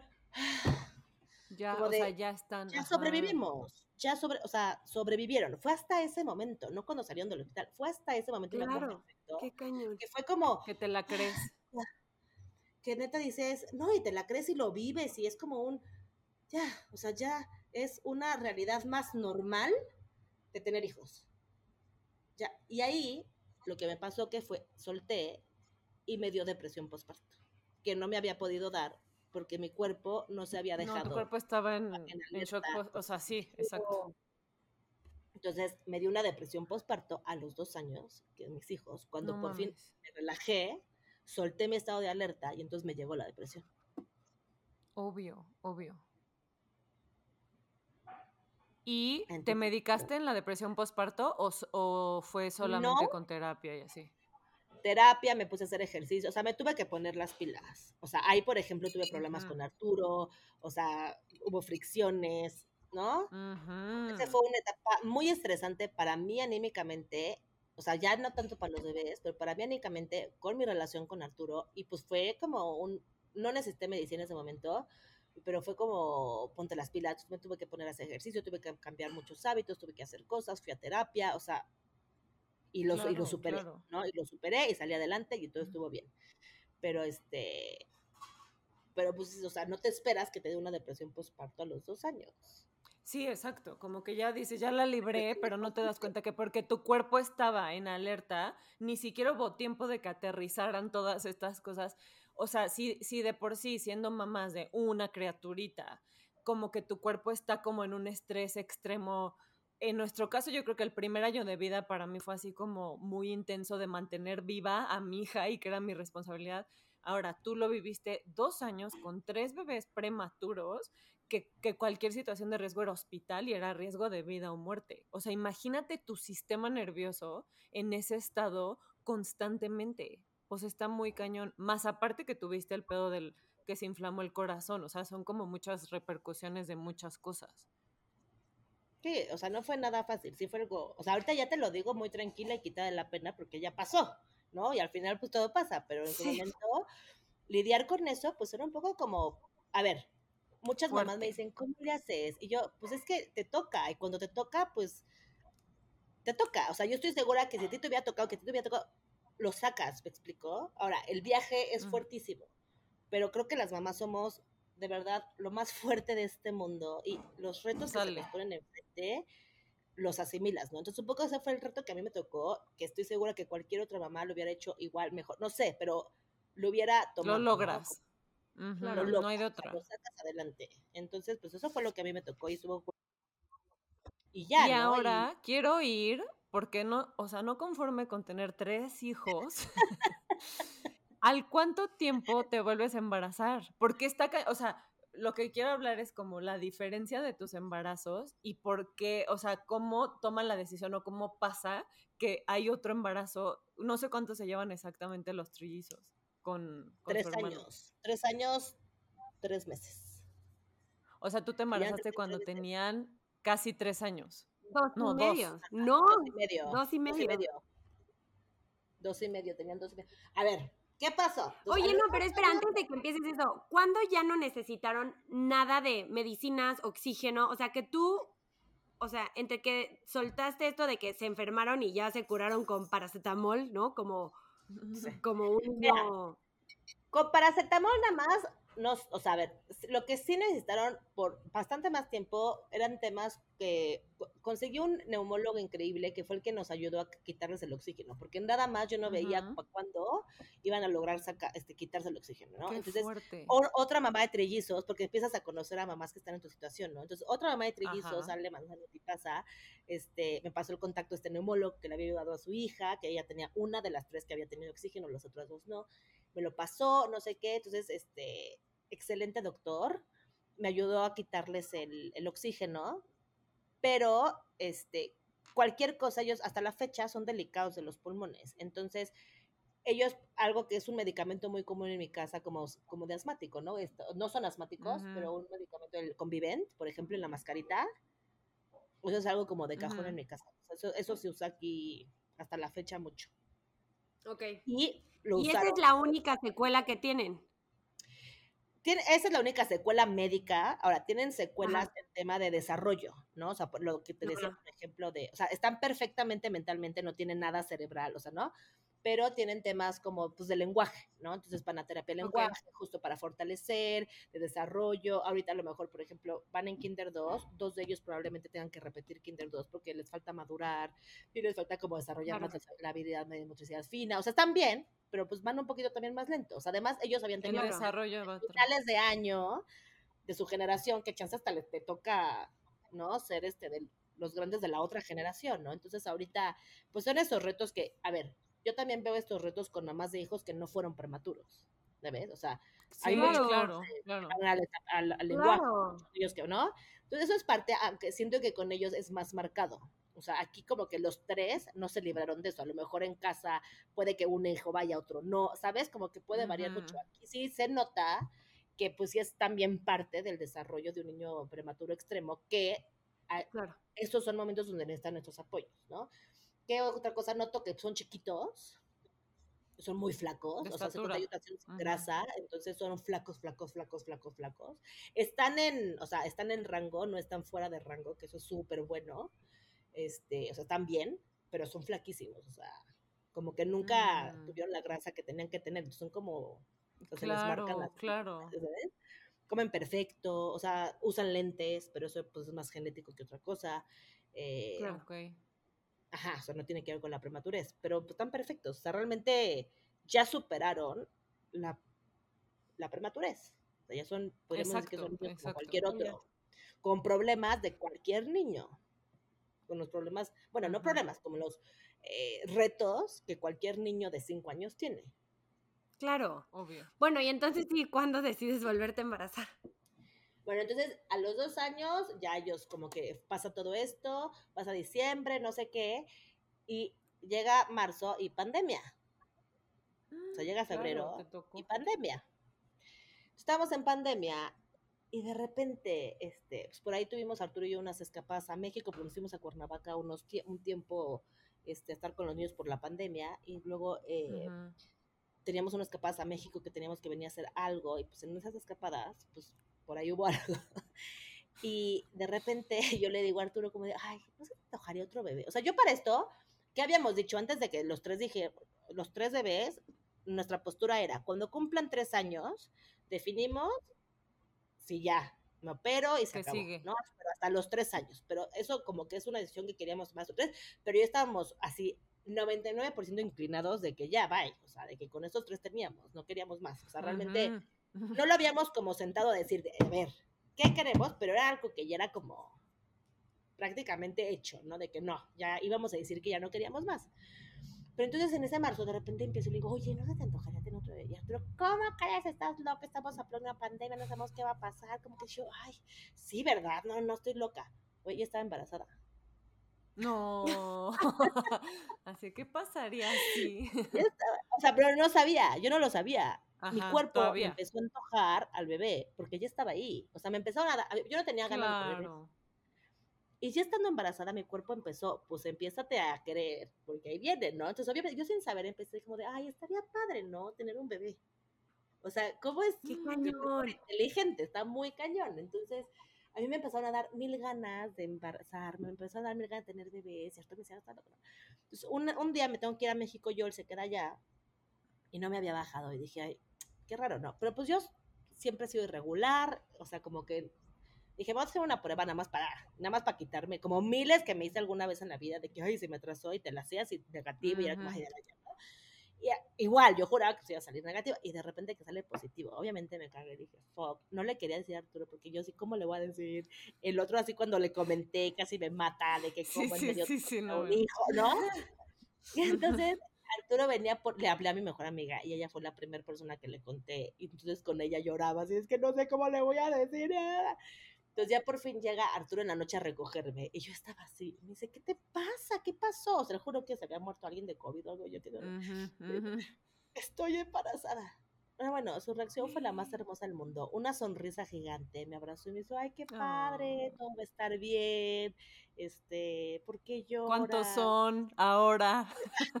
fue la pregunta, o sea, fue así, como, después de eso, como de que ya lo aceptamos, fue como, ¿cuántos van a hacer, no? Entonces le hablo a mi doctor y así como de, obviamente cagada, de, please dime cuántos son, o sea, necesito saber. Y como era pandemia, me dijo, no, vente hasta la séptima semana. Y yo, carcomiéndome las uñas tres semanas, porque No, tenía no, como, bueno. o sea, nada, tenía nada Nada. Carcomiéndome pasando el tiempo para poder ir al doctor y que me dijera cuántos serán. O sea, fue una, una ansiedad así de, ¿no? Ya llego al doctor y me empieza a revisar y así de, ¿cuántos son? Please dime cuántos son. Uno. Búscale bien, búscale bien, ¿no? Porque tengo la primera Sí, sí, atrás, arriba. eran tres, ¿no? O sea, búscale, búscale. No, no, no, segurísimo, segurísimo es uno. Fue como, ah, ¿no? A ver, ¿por qué creo que tuve trillizos? Porque como me embaracé y luego lo perdí, y al mes me volví a embarazar, yo, lo que, mi teoría es que hubo tanto tema hormonal, como de haber perdido a uno y no esperarme tiempo, que ovulé doble, y luego uno se me dividió. ¿Me explico? O sea, que eso es espontáneo, eso es como, Ajá, ajá. o sea, pasa. Entonces, no es que yo tenga, yo, yo siento que yo no es que tenga predisposición a tener embarazos múltiples. O sea, eso fue como, ya sabes, como el destino que me tenía que tocar. Porque el Sí, primero que sí, tuve sí. que perder era uno. El segundo que tuve que perder era uno. Y Ander fue Era uno, me explico. O sea, solo fue con los trillizos, que ahí hubo algo en mi cuerpo que dijo, pues ahí van cañón. dos. Y Arturo, que pues está Y este se divide. tiene muchos espermas, pues pegó todo y luego se dividió, ¿no? Entonces, esa fue como la teoría que tenemos. Entonces, pues ya, este, venía Ander y yo estaba emocionadísima, hice un gender reveal y me dijeron que era niña. Y pues yo siempre había querido niñas, ¿no? Entonces yo estaba así de, ay, mi niña. Mi niña. Al siguiente ultrasonido me dicen, ¿cuál niña? Es niño, ¿no? Entonces, para mí fue un luto, pero desde los trillizos, ¿eh? O sea, cuando supe que los tres eran niños, niñas. yo siempre quise niñas, ¿no? Entonces, para mí fue fue un luto también decir, aceptar que yo no iba a tener niñas. O sea, fue difícil. A ver, amo con todo mi ser y no cambiaré a mis hijos por nada del mundo y soy la más feliz siendo mamá de niños. Pero en su momento, la idea que yo tenía en mi cabeza eran de niñas. Entonces, y cuatro niños. ahora sí, ahora sí se va a hacer la niña. y resultó que no. Entonces, pues bueno, al final siento que por algo pasa todo. Entonces, pues sí, son los cuatro.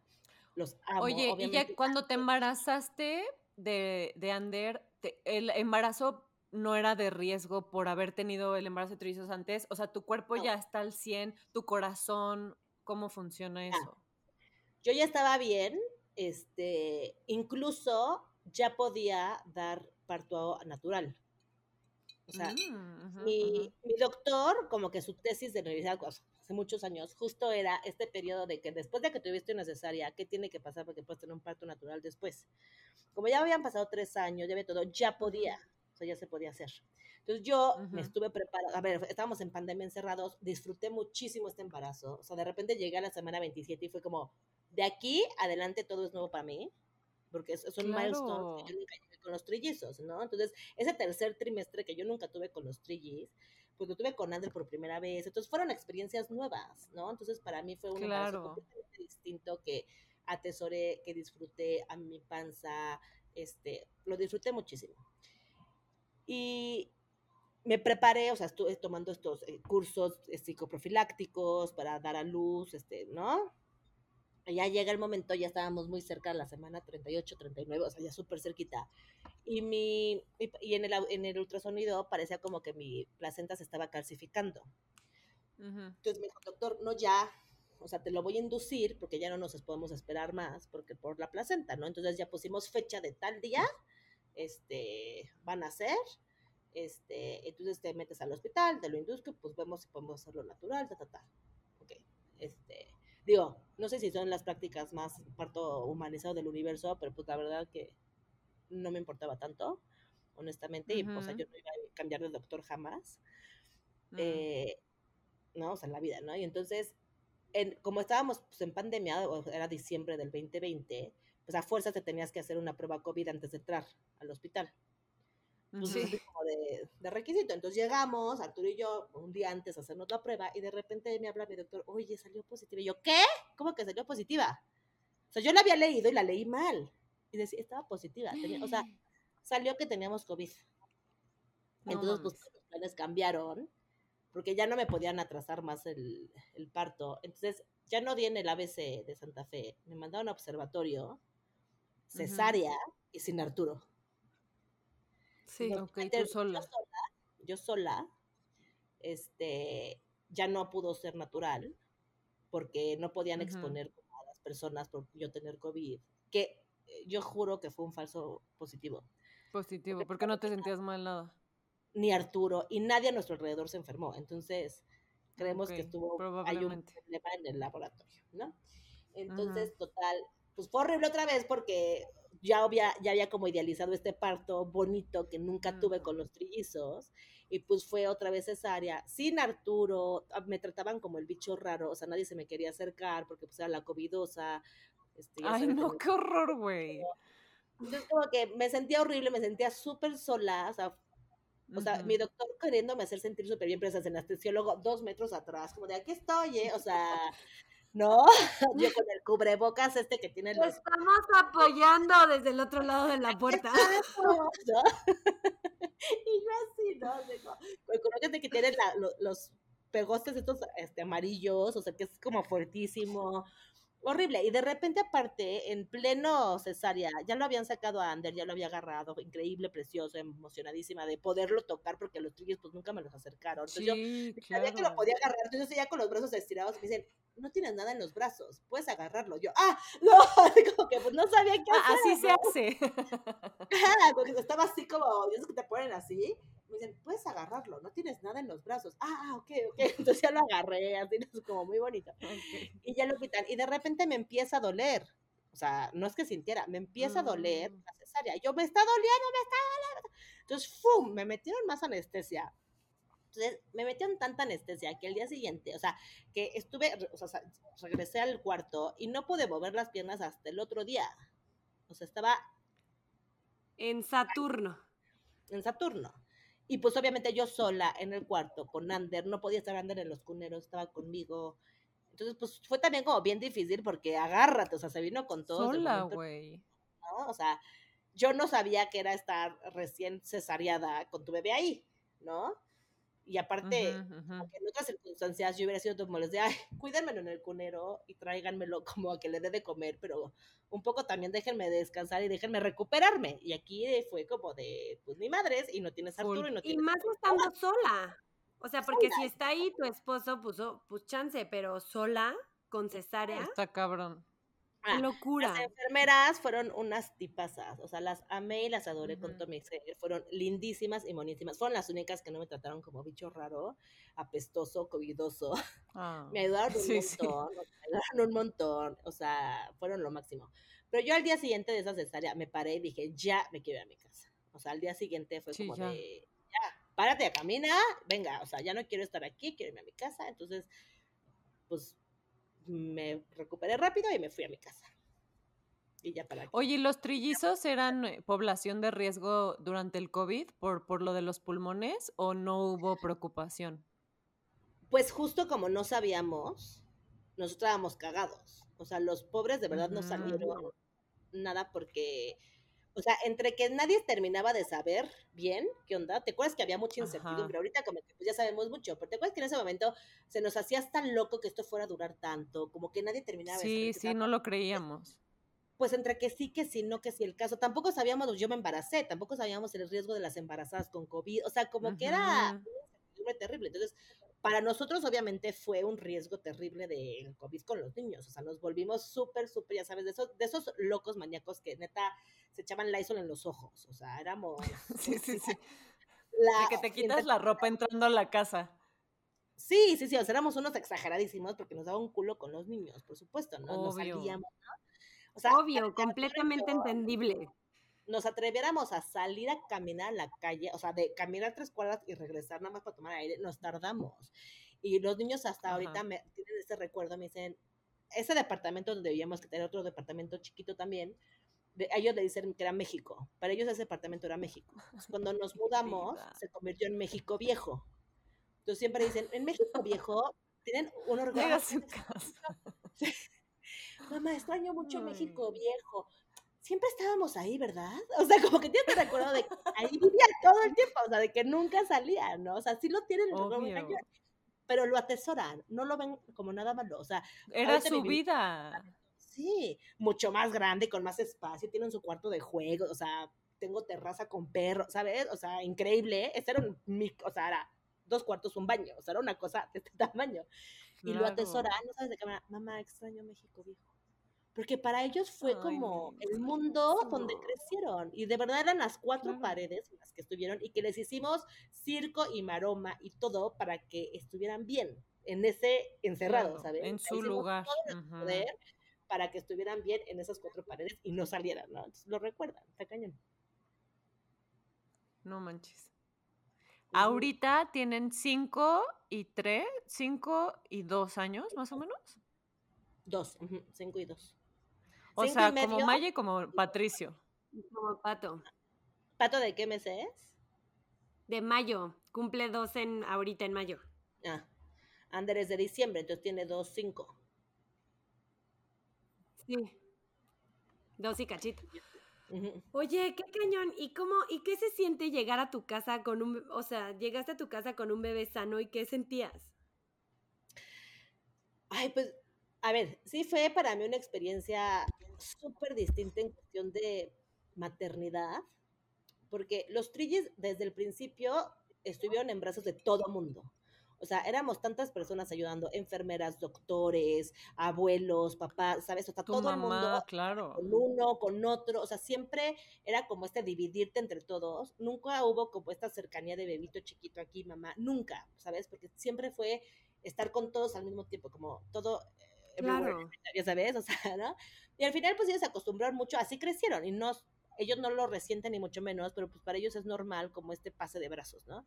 Y con Ander, Ujú. como que obviamente fue de, le voy a dar leche yo, o sea, porque a los trillis les di leche seis meses, pero a través de mamila, o sea, sacándome, como Ajá, casi siete ajá. meses, o sea, sacándome y dándoles, ¿no? Con la mamila. Y Ander dije, no, a él sí le voy a dar. Entonces, pues fue un poco mi pretexto de tenerlo en mis brazos día y noche y que obviamente la única que sirve aquí es mamá y nadie más, no necesita nadie más más que mamá. Entonces, pues sí fue una experiencia increíble porque era mi bebé, ya sabes, y mi bebé que está con mamá y que solo mamá lo entiende porque pues tú, Arturo, pues no tienes chichi, no, no le sirves, ¿no? O sea, Exacto, yo, da- dámelo a mí. Claro. no les hace falta, ustedes cuiden a los trillis, entonces sí fue como esta conexión de bebé, de tener a mi bebito conmigo todo el tiempo, que yo añoré mucho que no tuve, y que pues pobres mis trillis tampoco tuvieron, la verdad, y pero fue súper especial con Ander, y hasta la fecha, o sea, a ver, los trillis nunca se pusieron celosos de Ander, justo porque estaban acostumbrados a compartir, o sea, como que A siempre el hermanito compartirse, claro. Sí, claro. compartirse. O sea, los hermanos siempre se ponen celosos cuando viene otro. Estos no, para nada. Cero estaban celosos. El que se pone celoso es Ander. O sea, llega uno de los trillos a abrazarme y Ander lo empuja. Mm, "Es mi Dices mamá". mía. Sí, sí, esta sí Y es mía. es el consentido de todos. O sea, sus hermanos son de bebito, Es el precioso, bebé. de te amo, de Andy, ¿qué quieres? Andy los, se los madrea y el otro son así de, no te preocupes, chiquito, yo te amo. Ya sabes, o sea, todo el mundo, todo el mundo lo ama ese bebé. Y sí es, tiene Claro. mamitis aguda y amo que tenga mamitis aguda. Es lo Sí, máximo del mundo no se le quite nunca. O sea, Oye, y ahorita todos van a la escuela. todos van a la escuela. Él va a un Van a la misma. Los trillis van a una y Ander va a una que es antes, pero Ander ya va a entrar a la de los trillis en agosto. O sea, ya en agosto van a estar los cuatro en la escuela. ¿Y a los trillizos los ponen juntos o separados No, separados. en los salones? Ujú. ¿Por A ver, aquí, mira, yo leí mucho sobre este tema de qué era lo mejor. Y en mi investigación había como dos corrientes. O sea, había quien decía que era bueno que estuvieran juntos y había quien decía que era bueno que estuvieran separados. O sea, mi conclusión es que a final de cuentas depende del niño, depende de la familia, depende mucho también de la personalidad. O sea, como que no hay una decisión buena o una mala. O sea, depende del niño. En el caso de mis Ujú. hijos, para mí era muy importante que ellos tengan su, bueno, esto sí es importante para todos los gemelos y múltiples, desarrollar su individualidad. O sea, ellos por más tiempo, o sea, ves que cuando el bebé nace, cree que tú y él son la misma persona por un buen rato. Ujú. Y después él empieza a entender que él es una persona distinta. Esto mismo pasa Ujú. con los trillizos por más tiempo. O sea, todos ellos creen que son uno mismo y tú. O sea, tu mamá y ellos tres creen que todos son como la misma cosa. Y, a ver, se presta mucho a que digas los trillis en vez de Mickey, Pato, Felipe. O sea, como que este Sí, empaquetarlos los es juntas tú. súper yo les, o sea, como que es muy común empaquetarlos para todo, ¿no? Hacemos todos juntos, hacemos esto por aquí. Entonces, para ellos, para todos los gemelos, es importante desarrollar la individualidad. Y en el caso de ellos, para mí era muy, muy importante que fueran más que los trillis, ¿me explico? O sea, como que Claro. Son como un fenómeno, son como un celebrity. Es como de, ay, ahí van los trillis, oye, y los trillizos, y oye, no, y voy caminando en la calle, parece un 100%. circo con los tres hijos y las carriolas, y todo el mundo se te queda viendo, y son tres, y ya sabes, o sea, les quiero poner el, por mucho tiempo les quería poner el papel de sí, soy tres, y no, ya sabes. Este, fue natural, o sea, te- te- la gente desconocida llegaba por la calle y te pregunta, pero fue natural, o sea, y son tres, y de verdad no sabes, todo el mundo se siente con derecho a preguntarte todo de tu vida cuando los ve pasar, Sí, entonces te sí. juro que sí es un tema de los trillizos, Sí, fenómeno, fenómeno. fenómeno, entonces para mí era muy importante que no fueran los trillizos, que fueran Miquel, que fuera Patricio y que fuera Felipe, y que ellos brillaran por sí solos, y no por el hecho de que nacieron siendo tres, y eso es extraño. Entonces, cada uno lo pusimos en un grupo distinto y eso ha ayudado un montón, porque cada uno tiene sus amigos, Sí. cada uno en su grupo es Miquel, no es no son los trillizos, es Pato, es Felipe, ¿sabes? Entonces, es un espacio, porque en todo lo demás estamos juntos, o sea, los tres van a karate, los tres vamos a clase de arte, los tres van a terapia, los tres jugamos juntos, ¿no? Pues para mí es muy importante que por lo menos en la escuela tengan su espacio y exploren su personalidad separada del otro, porque yo creo que es muy fácil, hasta entre hermanos, confundir quién eres a partir de tu hermano. Imagínate con alguien con quien compartiste vientre, o sea, esa separación como que se ha de volver muy confusa si no le los dejas Felipe comparten, exacto, y Pato y Felipe comparten genoma, o sea, son genéticamente idénticos. No, y, a ver, ellos tienen un bond impresionante que son idénticos, o sea, hay un bond de trillizos y hay un bond de ellos dos, aparte. O sea, dentro de esa célula, claro. la célula de los gemelos, está bien. Son la misma célula. ¡Qué locura! Esa es una locura. Pero sí está cañón como la relación como es distinta entre uno y otros. O sea, está bien cañón eso. O sea, sí lo ves y es impresionante. Y a ver, también, uno de ellos tiene una personalidad súper fuerte, que es súper mandón y súper Entonces también les ayuda muchísimo a separarse para que el lidercito de la manada no defina todo, ¿no? Porque hasta luego, pregúntale a Pato si te deja, y como, ¿por qué él? Decide tú, ¿no? O sea, como que ahí también hay un juego de personalidades, porque a ver, ellos nacieron también por todo, entonces el tema de la competencia es algo grueso, porque claro. compiten por atención, compiten por momentos, compiten porque todos te hablan al mismo tiempo y es como de, a ver, uno por uno, entonces, ¿a quién haces caso primero? O sea, compiten hasta de a ver a quién tapas primero cuando se van a dormir. Yo llegué primero, tápame a mí primero. O sea, es una competencia bárbara que tratamos obviamente como papás de ir como quitando, porque pues no está bien que compiten por todo, pero igual compiten, yo comí primero, o sea, es como, no amor, no se trata de que comas primero, se trata de que disfrutes la comida, ¿no? Da igual a quién primero, ¿no? Pero es una competencia impresionante. Qué y es muy claro. Oye, y como que ya desviándonos un poquito más, no, no solo al tema de los trillizos, sino de la maternidad, porque hemos platicado con muchas mamás y se sabe como que sientes, eh, cuando tienes uno, ¿eh? O sea, te lo digo yo, que en parte pierdes la identidad y, y, tu identidad como yo, Valentina, y te conviertes en mamá de patón. No me imagino en mamá de los trillizos más uno. O sea, ¿en qué momento sientes que vuelves como a recuperar tu vida? Lo entrecomillo, ¿ok? como a recuperar tu vida, a decir, ¿sabes qué? Quiero trabajar, quiero hacer estas cosas, ¿cómo te apoyaste? ¿Qué haces como agarrar tu rutina. como volver a agarrar tu rutina de tus cosas más tu mamá de cuatro. Y tu matrimonio, porque también se ve afectado. Y tu vida social y tu vida laboral, o sea, como todo lo que gira alrededor de no ser mamá. Mira, eh, fue un tema, ha sido un tema, es un tema muy complejo, porque mira, yo siempre fui muy intensa y Clau no me va a poder dejar mentir. O sea, yo desde niña... Eres Capricornio. Sí, o sea, soy intensísima. Súper Capricornio. Soy esa que estaba en, en la, el, el, de teatro y en el ballet y en la escolta y haciendo, o sea, intensa, intensa de amadres, de esa que está en todos lados, todo el tiempo haciendo de todo.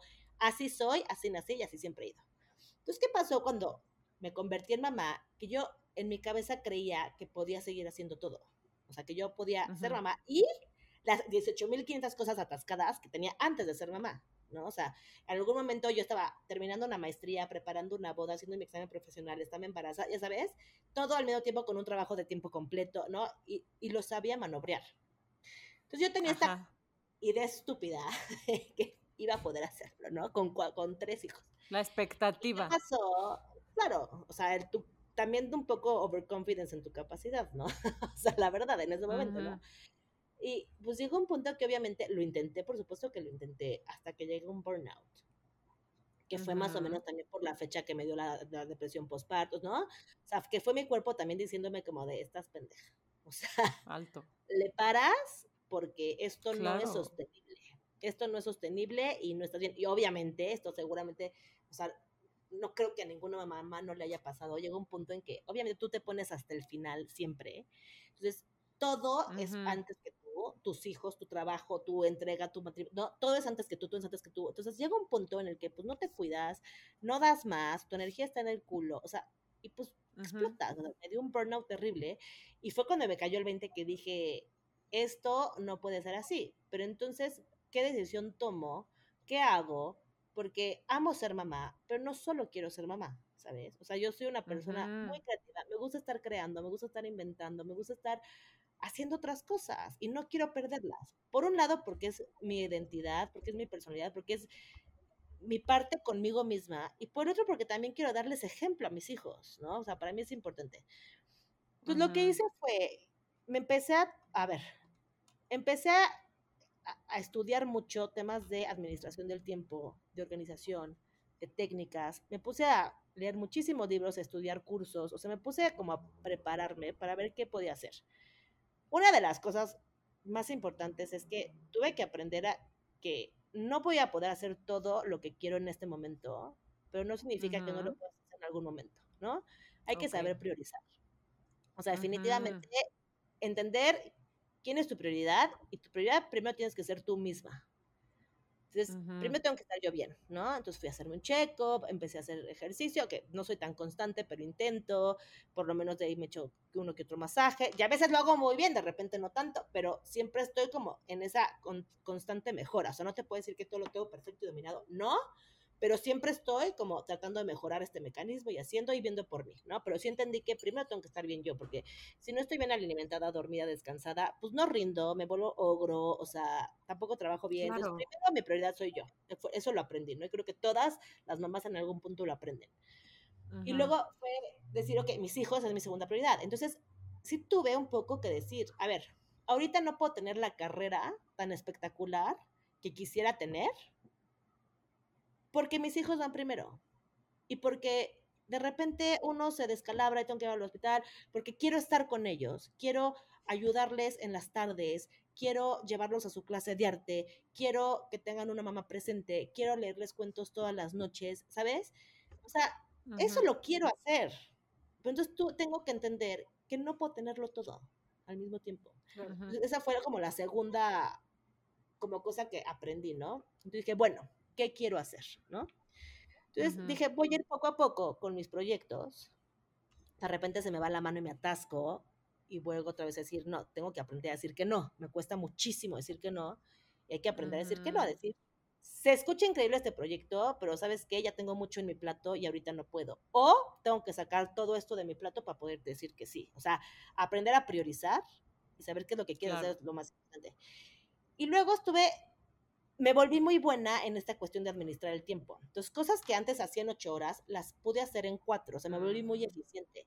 Entonces, empecé a agarrar como herramientas de administración del tiempo, que hasta tengo un curso que te ayuda a hacer esas cosas, como herramientas para poder organizarte, este, sin sofocarte, pero poder ser también más eficiente y poder también hacer la chamba, porque un poco emprender y hacer cosas requiere de mucha disciplina y requiere de mucho trabajo.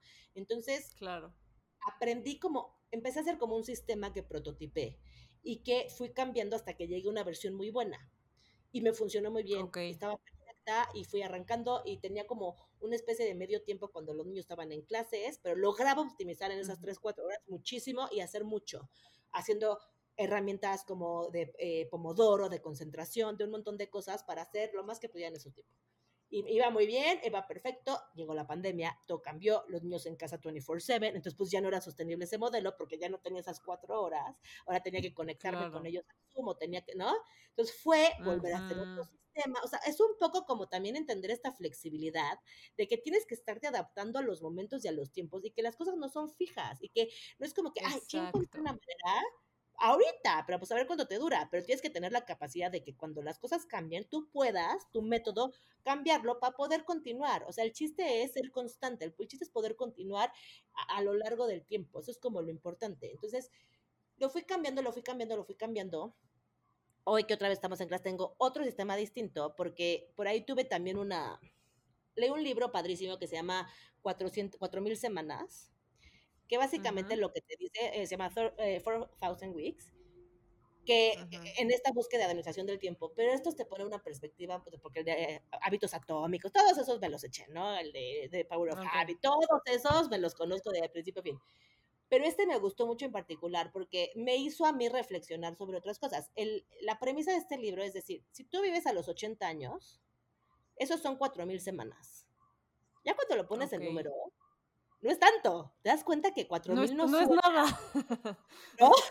Yo también ya estaba No. como en mi cerebro haciendo cuentas, así de dos, ¿Cuántas me ¿Cuántas quedan? Justo, ¿no? ¿No? ¿cuántas me quedan?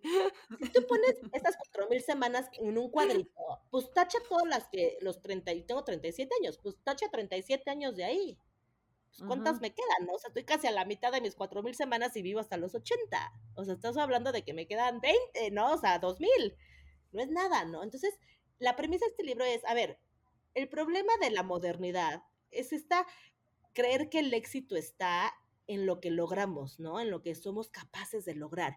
Y como que siempre Ujú. estamos esperando que algo pase para entonces sí hacer lo que queremos. Entonces sí ser felices. Entonces sí, este, ¿no? Hasta Entonces, que llegue el de premio. Hasta que yo logre esto, entonces sí voy a hacer lo que quiero, ¿no? O sea, como que siempre dejamos nuestra felicidad, nuestros propósitos, nuestros proyectos al futuro, siempre. Y siempre va a pasar, porque es la trampa también de la productividad. Te vuelves más eficiente, pero entonces te llenas más de trabajo, ¿no? Entonces empiezas a darte cuenta de que el tiempo no es una herramienta que tú puedas manobrear, sino que el tiempo es hoy y ahora, punto. El tiempo es ahorita que estamos platicando, eso es el tiempo.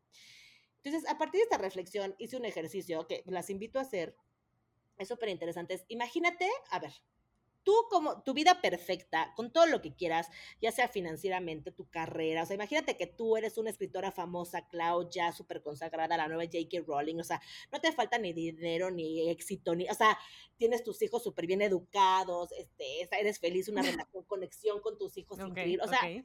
imagínate esa vida donde lo tienes todo, ¿no? O sea, todo lo que sueñas, ahí lo tienes. Ahora, ¿cómo sería un día en tu vida? Un día de tu cotidianidad. O sea, ¿te despertarías? Ya tienes todo resuelto. ¿Qué harías?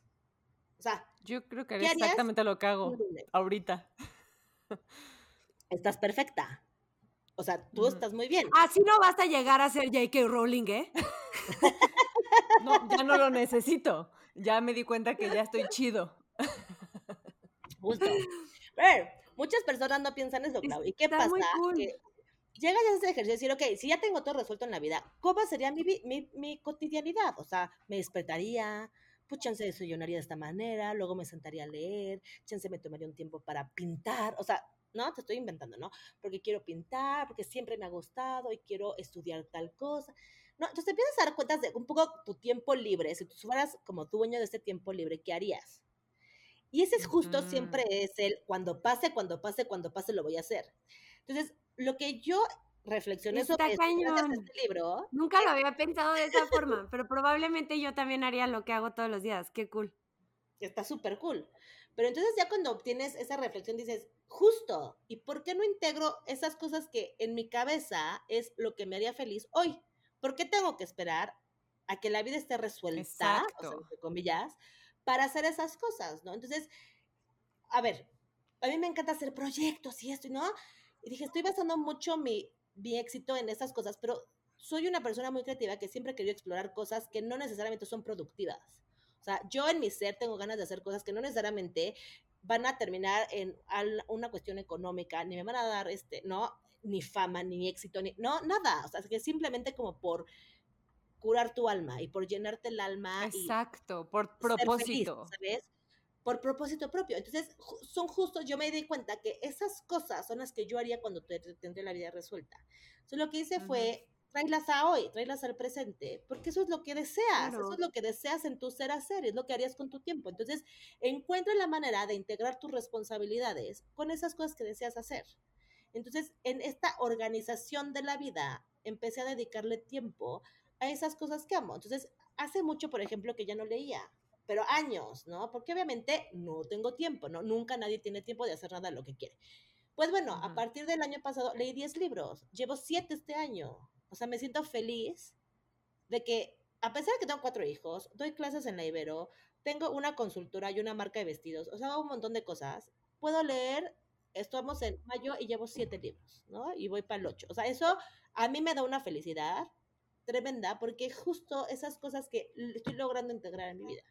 También aprendí a que hay cosas que puedo dejar en pausa y no significa que las esté abandonando, pero No es el ahorita momento. no es el momento porque no quiero atascarme, no quiero, ¿no? Y a ver, no siempre es fácil. De repente me encuentro justo en estos momentos donde estoy atascada otra vez. Es como, ya, please, que otra vez tengo que volver a como depurar mi vida para poder, poder encontrar estos momentos. Pero esta reflexión y este entendimiento de las cosas me ha servido mucho. O sea, el, el priorizar qué quiero hacer y por qué, o sea, qué es más importante en mi vida, quitándome a mí y a mis hijos, desde el lado profesional y, y, y espiritual y de soul, ya sabes, o sea, qué quiero hacer, priorizarlo y poner también decir, bueno, ahorita voy a hacer esto, pasando tanto tiempo, ok, puedo retomar mi proyecto, pero ahorita no, o sea, ponerlo en hold no pasa nada, no significa renunciar a él, significa un sabático de un ratito y cuando estés lista, cuando se pueda, lo retomas, ¿no? Entonces, eso también te da un poco de paz de decir, ok, ahí está.